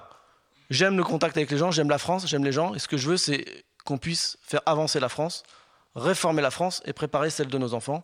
Donc, si vous m'élisez, si je suis élu, c'est pour, euh, porter euh, le projet du président de la République. Parce qu'aujourd'hui, dans un contexte de guerre, dans un contexte d'économie instable, on a besoin d'une majorité solide et d'un Parlement fort pour éviter tout ce qu'on a pu connaître dans d'autres pays, voyez ce qui se passe quand on n'a pas de gouvernement, quand on a une opposition. Euh, il faut de l'opposition, évidemment, parce que la démocratie, c'est ça, c'est le pluralisme pour confronter les idées. Mais à l'Assemblée nationale, dans la Ve République, le président, il a besoin d'une majorité pour porter des projets, pour que dès le 1er juillet, on augmente les retraites de 4% indexées sur l'inflation, pour qu'on protège les Français contre la hausse des, coûts de l'énergie. Tout ça, euh, le président de la République n'a pas tout réussi. Cinq ans, c'est court, mais c'est toujours mieux que rien. Et demain, si vous m'élisez, moi je porterai le projet présidentiel pour porter, préparer l'avenir de nos enfants et renouveler le paysage politique local. Merci. Votre, euh, votre prochaine rencontre publique peut-être? Vous avez une prochaine rencontre où vous rencontrez les, administrés? Eh ben demain, dans un village de la circonscription. Vous serez où, vous savez? Demain, je crois que je serai à Jonquière. Ok, très bien. Pierre Vatin pour les Républicains. Eh ben, écoutez, mon, projet, c'est de pouvoir continuer le travail entrepris depuis, depuis cinq ans en portant la parole des administrés de la circonscription. C'est plus de 100 000 habitants, la, cinquième circonscription, euh, en continuant de, prôner des solutions de, bon sens, en, écoutant chacun pour pouvoir porter à l'Assemblée nationale les sujets qui sont évoqués, qu'il s'agisse euh, d'énergie, de pouvoir d'achat, d'agriculture, que sais-je, de santé. Et continuer à, le faire de la, manière que je l'ai faite, en recueillant euh, l'approbation des, administrés par les idées qu'ils me donnent, et par le, par le soutien euh, qu'il m'apporte euh, au quotidien euh, tout au long du mandat. Et vous, votre, prochain réunion, votre prochaine réunion publique? La prochaine réunion publique, c'est demain soir à Duvy. Hélène Beccherini pour Lutte ouvrière. Eh bien moi, je, je, continue à défendre euh, à l'occasion des élections, et si, euh, si j'étais élu à l'Assemblée, euh, cette idée qu'il faut que les travailleurs s'organisent autour de leurs intérêts de classe. Voilà, il faut que ça soit les travailleurs d'abord, et pas les capitalistes, mais les profits des capitalistes d'abord.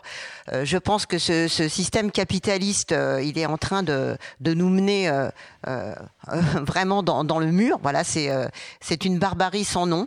Et voilà, il faudrait vraiment, à un moment donné, il faudra vraiment que les travailleurs bah, ils puissent euh, s'organiser, se, mobiliser massivement, justement, pour faire plier les patrons, mais aussi avec l'objectif bah, de diriger la société à la place des capitalistes.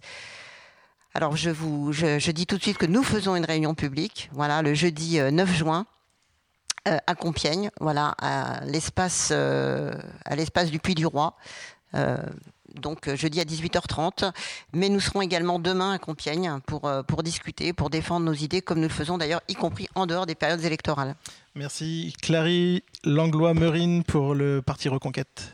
Oui, alors moi, si je, voilà, si je, euh, je, je, me présente, c'est vraiment pour... essayer de sauvegarder tout ce que la France a, a fait de beau depuis mille ans qu'elle existe et de pouvoir le transmettre à nos enfants. Euh, de pouvoir être ouvert à tout ce qui peut euh, la rendre plus prospère et la plus fraternelle et vraiment, euh, voilà, et en même temps être gardienne de, tout ce qu'elle a fait d'unique et, euh, et, de beau et qui sera irremplaçable, euh, puisque chaque pays a sa propre identité, sa propre manière d'être au monde, et que c'est très précieux parce que c'est un, pays, c'est comme une famille, ça nous forme, ça, nous permet d'être cet être social, et, ça c'est vraiment à, préserver, à, garder, et ça je veux être cette, euh, cette voix euh, à l'Assemblée nationale qui euh, soit, attentive aux plus faibles, aux enfants spécialement et à l'école. C'est vraiment mon, ma priorité. Et, en même temps d'être ouverte à, à, toutes les nouveautés qui puissent augmenter cette, cette France dans sa prospérité et dans cette manière d'être fraternelle les uns avec les autres prochaine euh, rencontre euh, publique que vous Alors, ma prochaine, je serai sur le marché de Crépy-en-Valois mercredi prochain. Merci. Alors, euh, Luc Blanchard pour la NUPS. Bon alors moi je prétends incarner un collectif, un collectif qui qui vise à répondre à l'urgence sociale et également à, aux impératifs écologiques, arriver à, allier les deux de manière pragmatique, de manière pratique, euh, y compris pour les plus défavorisés d'entre nous, ceux qui souffrent le plus actuellement. Et euh, il s'agit euh, pour moi, en tant que député et pour le groupe que nous pourrons former à l'Assemblée nationale, se poser les questions concrètes qui sont les suivantes. Quand on adoptera à chaque fois une loi, constitue-t-elle une avancée environnementale? Contribue-t-elle à plus de justice sociale? Permet-elle de lutter contre les discriminations? Et enfin, fait-elle progresser la démocratie? Voilà notre programme. Il est simple, il est fédérateur, il est compréhensible. Et pour ça, euh, bah moi j'arpente euh, la circonscription. Je suis élu local, moi aussi. Ça fait trois mandats, dont un effectif où je suis adjoint. Et euh, avec une connaissance des dossiers précise. Et euh, de ce point de vue-là, bah oui, je vais à la rencontre et il y a plusieurs réunions publiques. Je fais ça dans chaque arrondissement. Ne serait-ce que demain soir, je serai à Crépé-en-Valois. J'y retournerai dimanche. Euh, vendredi, je serai à Étry-Saint-Denis. Et mercredi suivant, je serai euh, à nouveau ici, dans ce, cet établissement, ici, euh, comme on les aime. Et puis vendredi, je finirai par Cuise-la-Motte, un petit peu certainement les plus ignorés de la circonscription, quelque part. Euh, à mon avis, je me permets de le dire par rapport à l'ensemble des politiques qui sont menées. Voilà. Et donc, je souhaite ardemment pouvoir rassembler la gauche, dans cette euh, future euh, Assemblée nationale. On va laisser répondre Pierre Vatin, puisque c'était un peu une attaque personnelle, et puis vous avez un peu de temps, Pierre Vatin, en plus, donc on, vous laisse répondre. C'est, plutôt les animateurs de l'émission d'après qui, qui, vont, qui vont commencer à taper du pied, mais, allez-y. Merci, de, merci de, me, de, me laisser répondre. Oui, moi, je, je suis, j'arpente la circonscription depuis plus de 25 ans, et ma permanence étant à Courtieux, je connais très bien l'ancien canton d'Atichy qui va de, de Tracy-le-Mont et Nampcel à, à, Pierrefonds et qui passe par Cuise-la-Motte, bien entendu. Et euh, je, pense simplement à un seul dossier euh, qu'il a été très difficile de sortir parce que la SNCF euh, met des bâtons dans les roues, met des freins tout le temps. C'est la régénération de la voie de chemin de fer entre Compiègne et Cuise-la-Motte, justement pour préserver la plateforme chimique de, de la Motte Breuil de, de, de, Welcome. Parce que c'est 800 euh, emplois directs et au moins 500 emplois indirects. Et euh, sans chemin de fer, eh bien, les produits chimiques ne passent plus, puisqu'ils ne circulent pas par la route. Donc c'est un exemple de, de, dossier sur lequel j'ai pu, euh, j'ai pu être amené à travailler. Et je pense que c'est un territoire qui n'est absolument pas délaissé. Chaque territoire connaît des difficultés d'une manière ou d'une autre mais euh, on travaille pour que l'économie euh, se développe sur l'ensemble des territoires, y compris euh, l'ancien canton d'Atichy. Merci. du coup, Régina Recohen pour le Parti animaliste, c'est vous qui, clôturez le débat. Merci beaucoup. Ben, je vous remercie d'avoir, de m'avoir écouté et je vous engage à écouter. On n'a fait que balayer très, de manière très, très superficielle le programme. Il est euh, très complet. Il parle de beaucoup de problématiques. Et dans un souci de démocratie, il faudrait vraiment euh, prendre cette cause à bras le corps. Je vous, rappelle quand même qu'on avait fait 3,2% euh, aux élections législatives. Donc on représente quand même euh, européenne, pardon, européenne, oui, bon, effectivement, aux élections européennes. Voilà. On verra le journée. mais, mais voilà.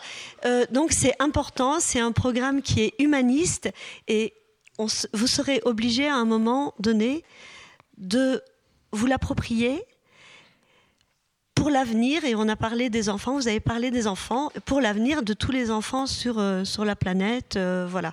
Donc, on porte euh, notamment beaucoup de choses dans le programme sur l'élevage intensif et toutes ses conséquences au niveau des humains, sur la chasse, sur l'école aussi, sur les animaux, sur la problématique des animaux dans la ville. Vraiment, le programme est très très complet. on parle d'économie, voilà. Euh, je n'aurai pas le temps de développer plus euh, le programme euh, animaliste.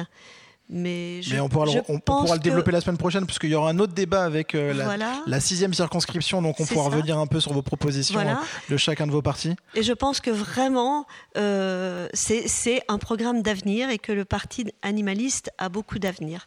Voilà. Et, votre prochaine rencontre? Prochaine rencontre euh, mercredi ici avec les étudiants de l'UTC. Euh, ensuite euh, le 9 juin où tous les candidats de, de l'Oise vont se retrouver donc dans ce lieu. Voilà, merci. Merci beaucoup. On rappelle la cinquième circonscription. C'est cinquième circonscription, c'est ça. C'est le canton d'Atichy, Compiègne Sud, Compiègne Sud-Est, Compiègne Sud-Ouest, Crépy-en-Valois et Estrée-Saint-Denis. Merci d'avoir suivi ce débat. Oran, tu nous rappelles les, dates des élections législatives? Oui, le 12 et le 19 juin. Merci beaucoup d'avoir suivi ce débat sur les plateformes peut-être Facebook et également à la radio. Hein. www.graphite.net. Merci à l'équipe euh, de Pandel DJ qui attend juste derrière pour leur émission. Merci à vous de vous être prêté à l'exercice, c'est pas toujours facile. Et puis on espère vous recevoir euh, très prochainement euh, à l'antenne. Et on vous donne rendez-vous la semaine prochaine pour donc la sixième circonscription à partir de 19h. Et on a choisi de le faire à l'Alchimie. L'Alchimie, c'est un projet privé euh, avec un lieu qui a du sens. Donc n'hésitez pas à venir un peu voir le lieu. Vous pouvez venir travailler, vous pouvez venir consommer de, la nourriture. Il y a également la Copicop qui est colocataire du coup de l'alchimie. Donc venez faire un tour, soyez curieux comme on l'est à la radio. Merci beaucoup à tous et puis bah, très bonne soirée et désolé pour tous les gens qui ont envoyé des SMS. On n'hésitez pas à envoyer pour le prochain pour le prochain débat. On pourra plus facilement comprendre vos questions. Merci, bonne soirée.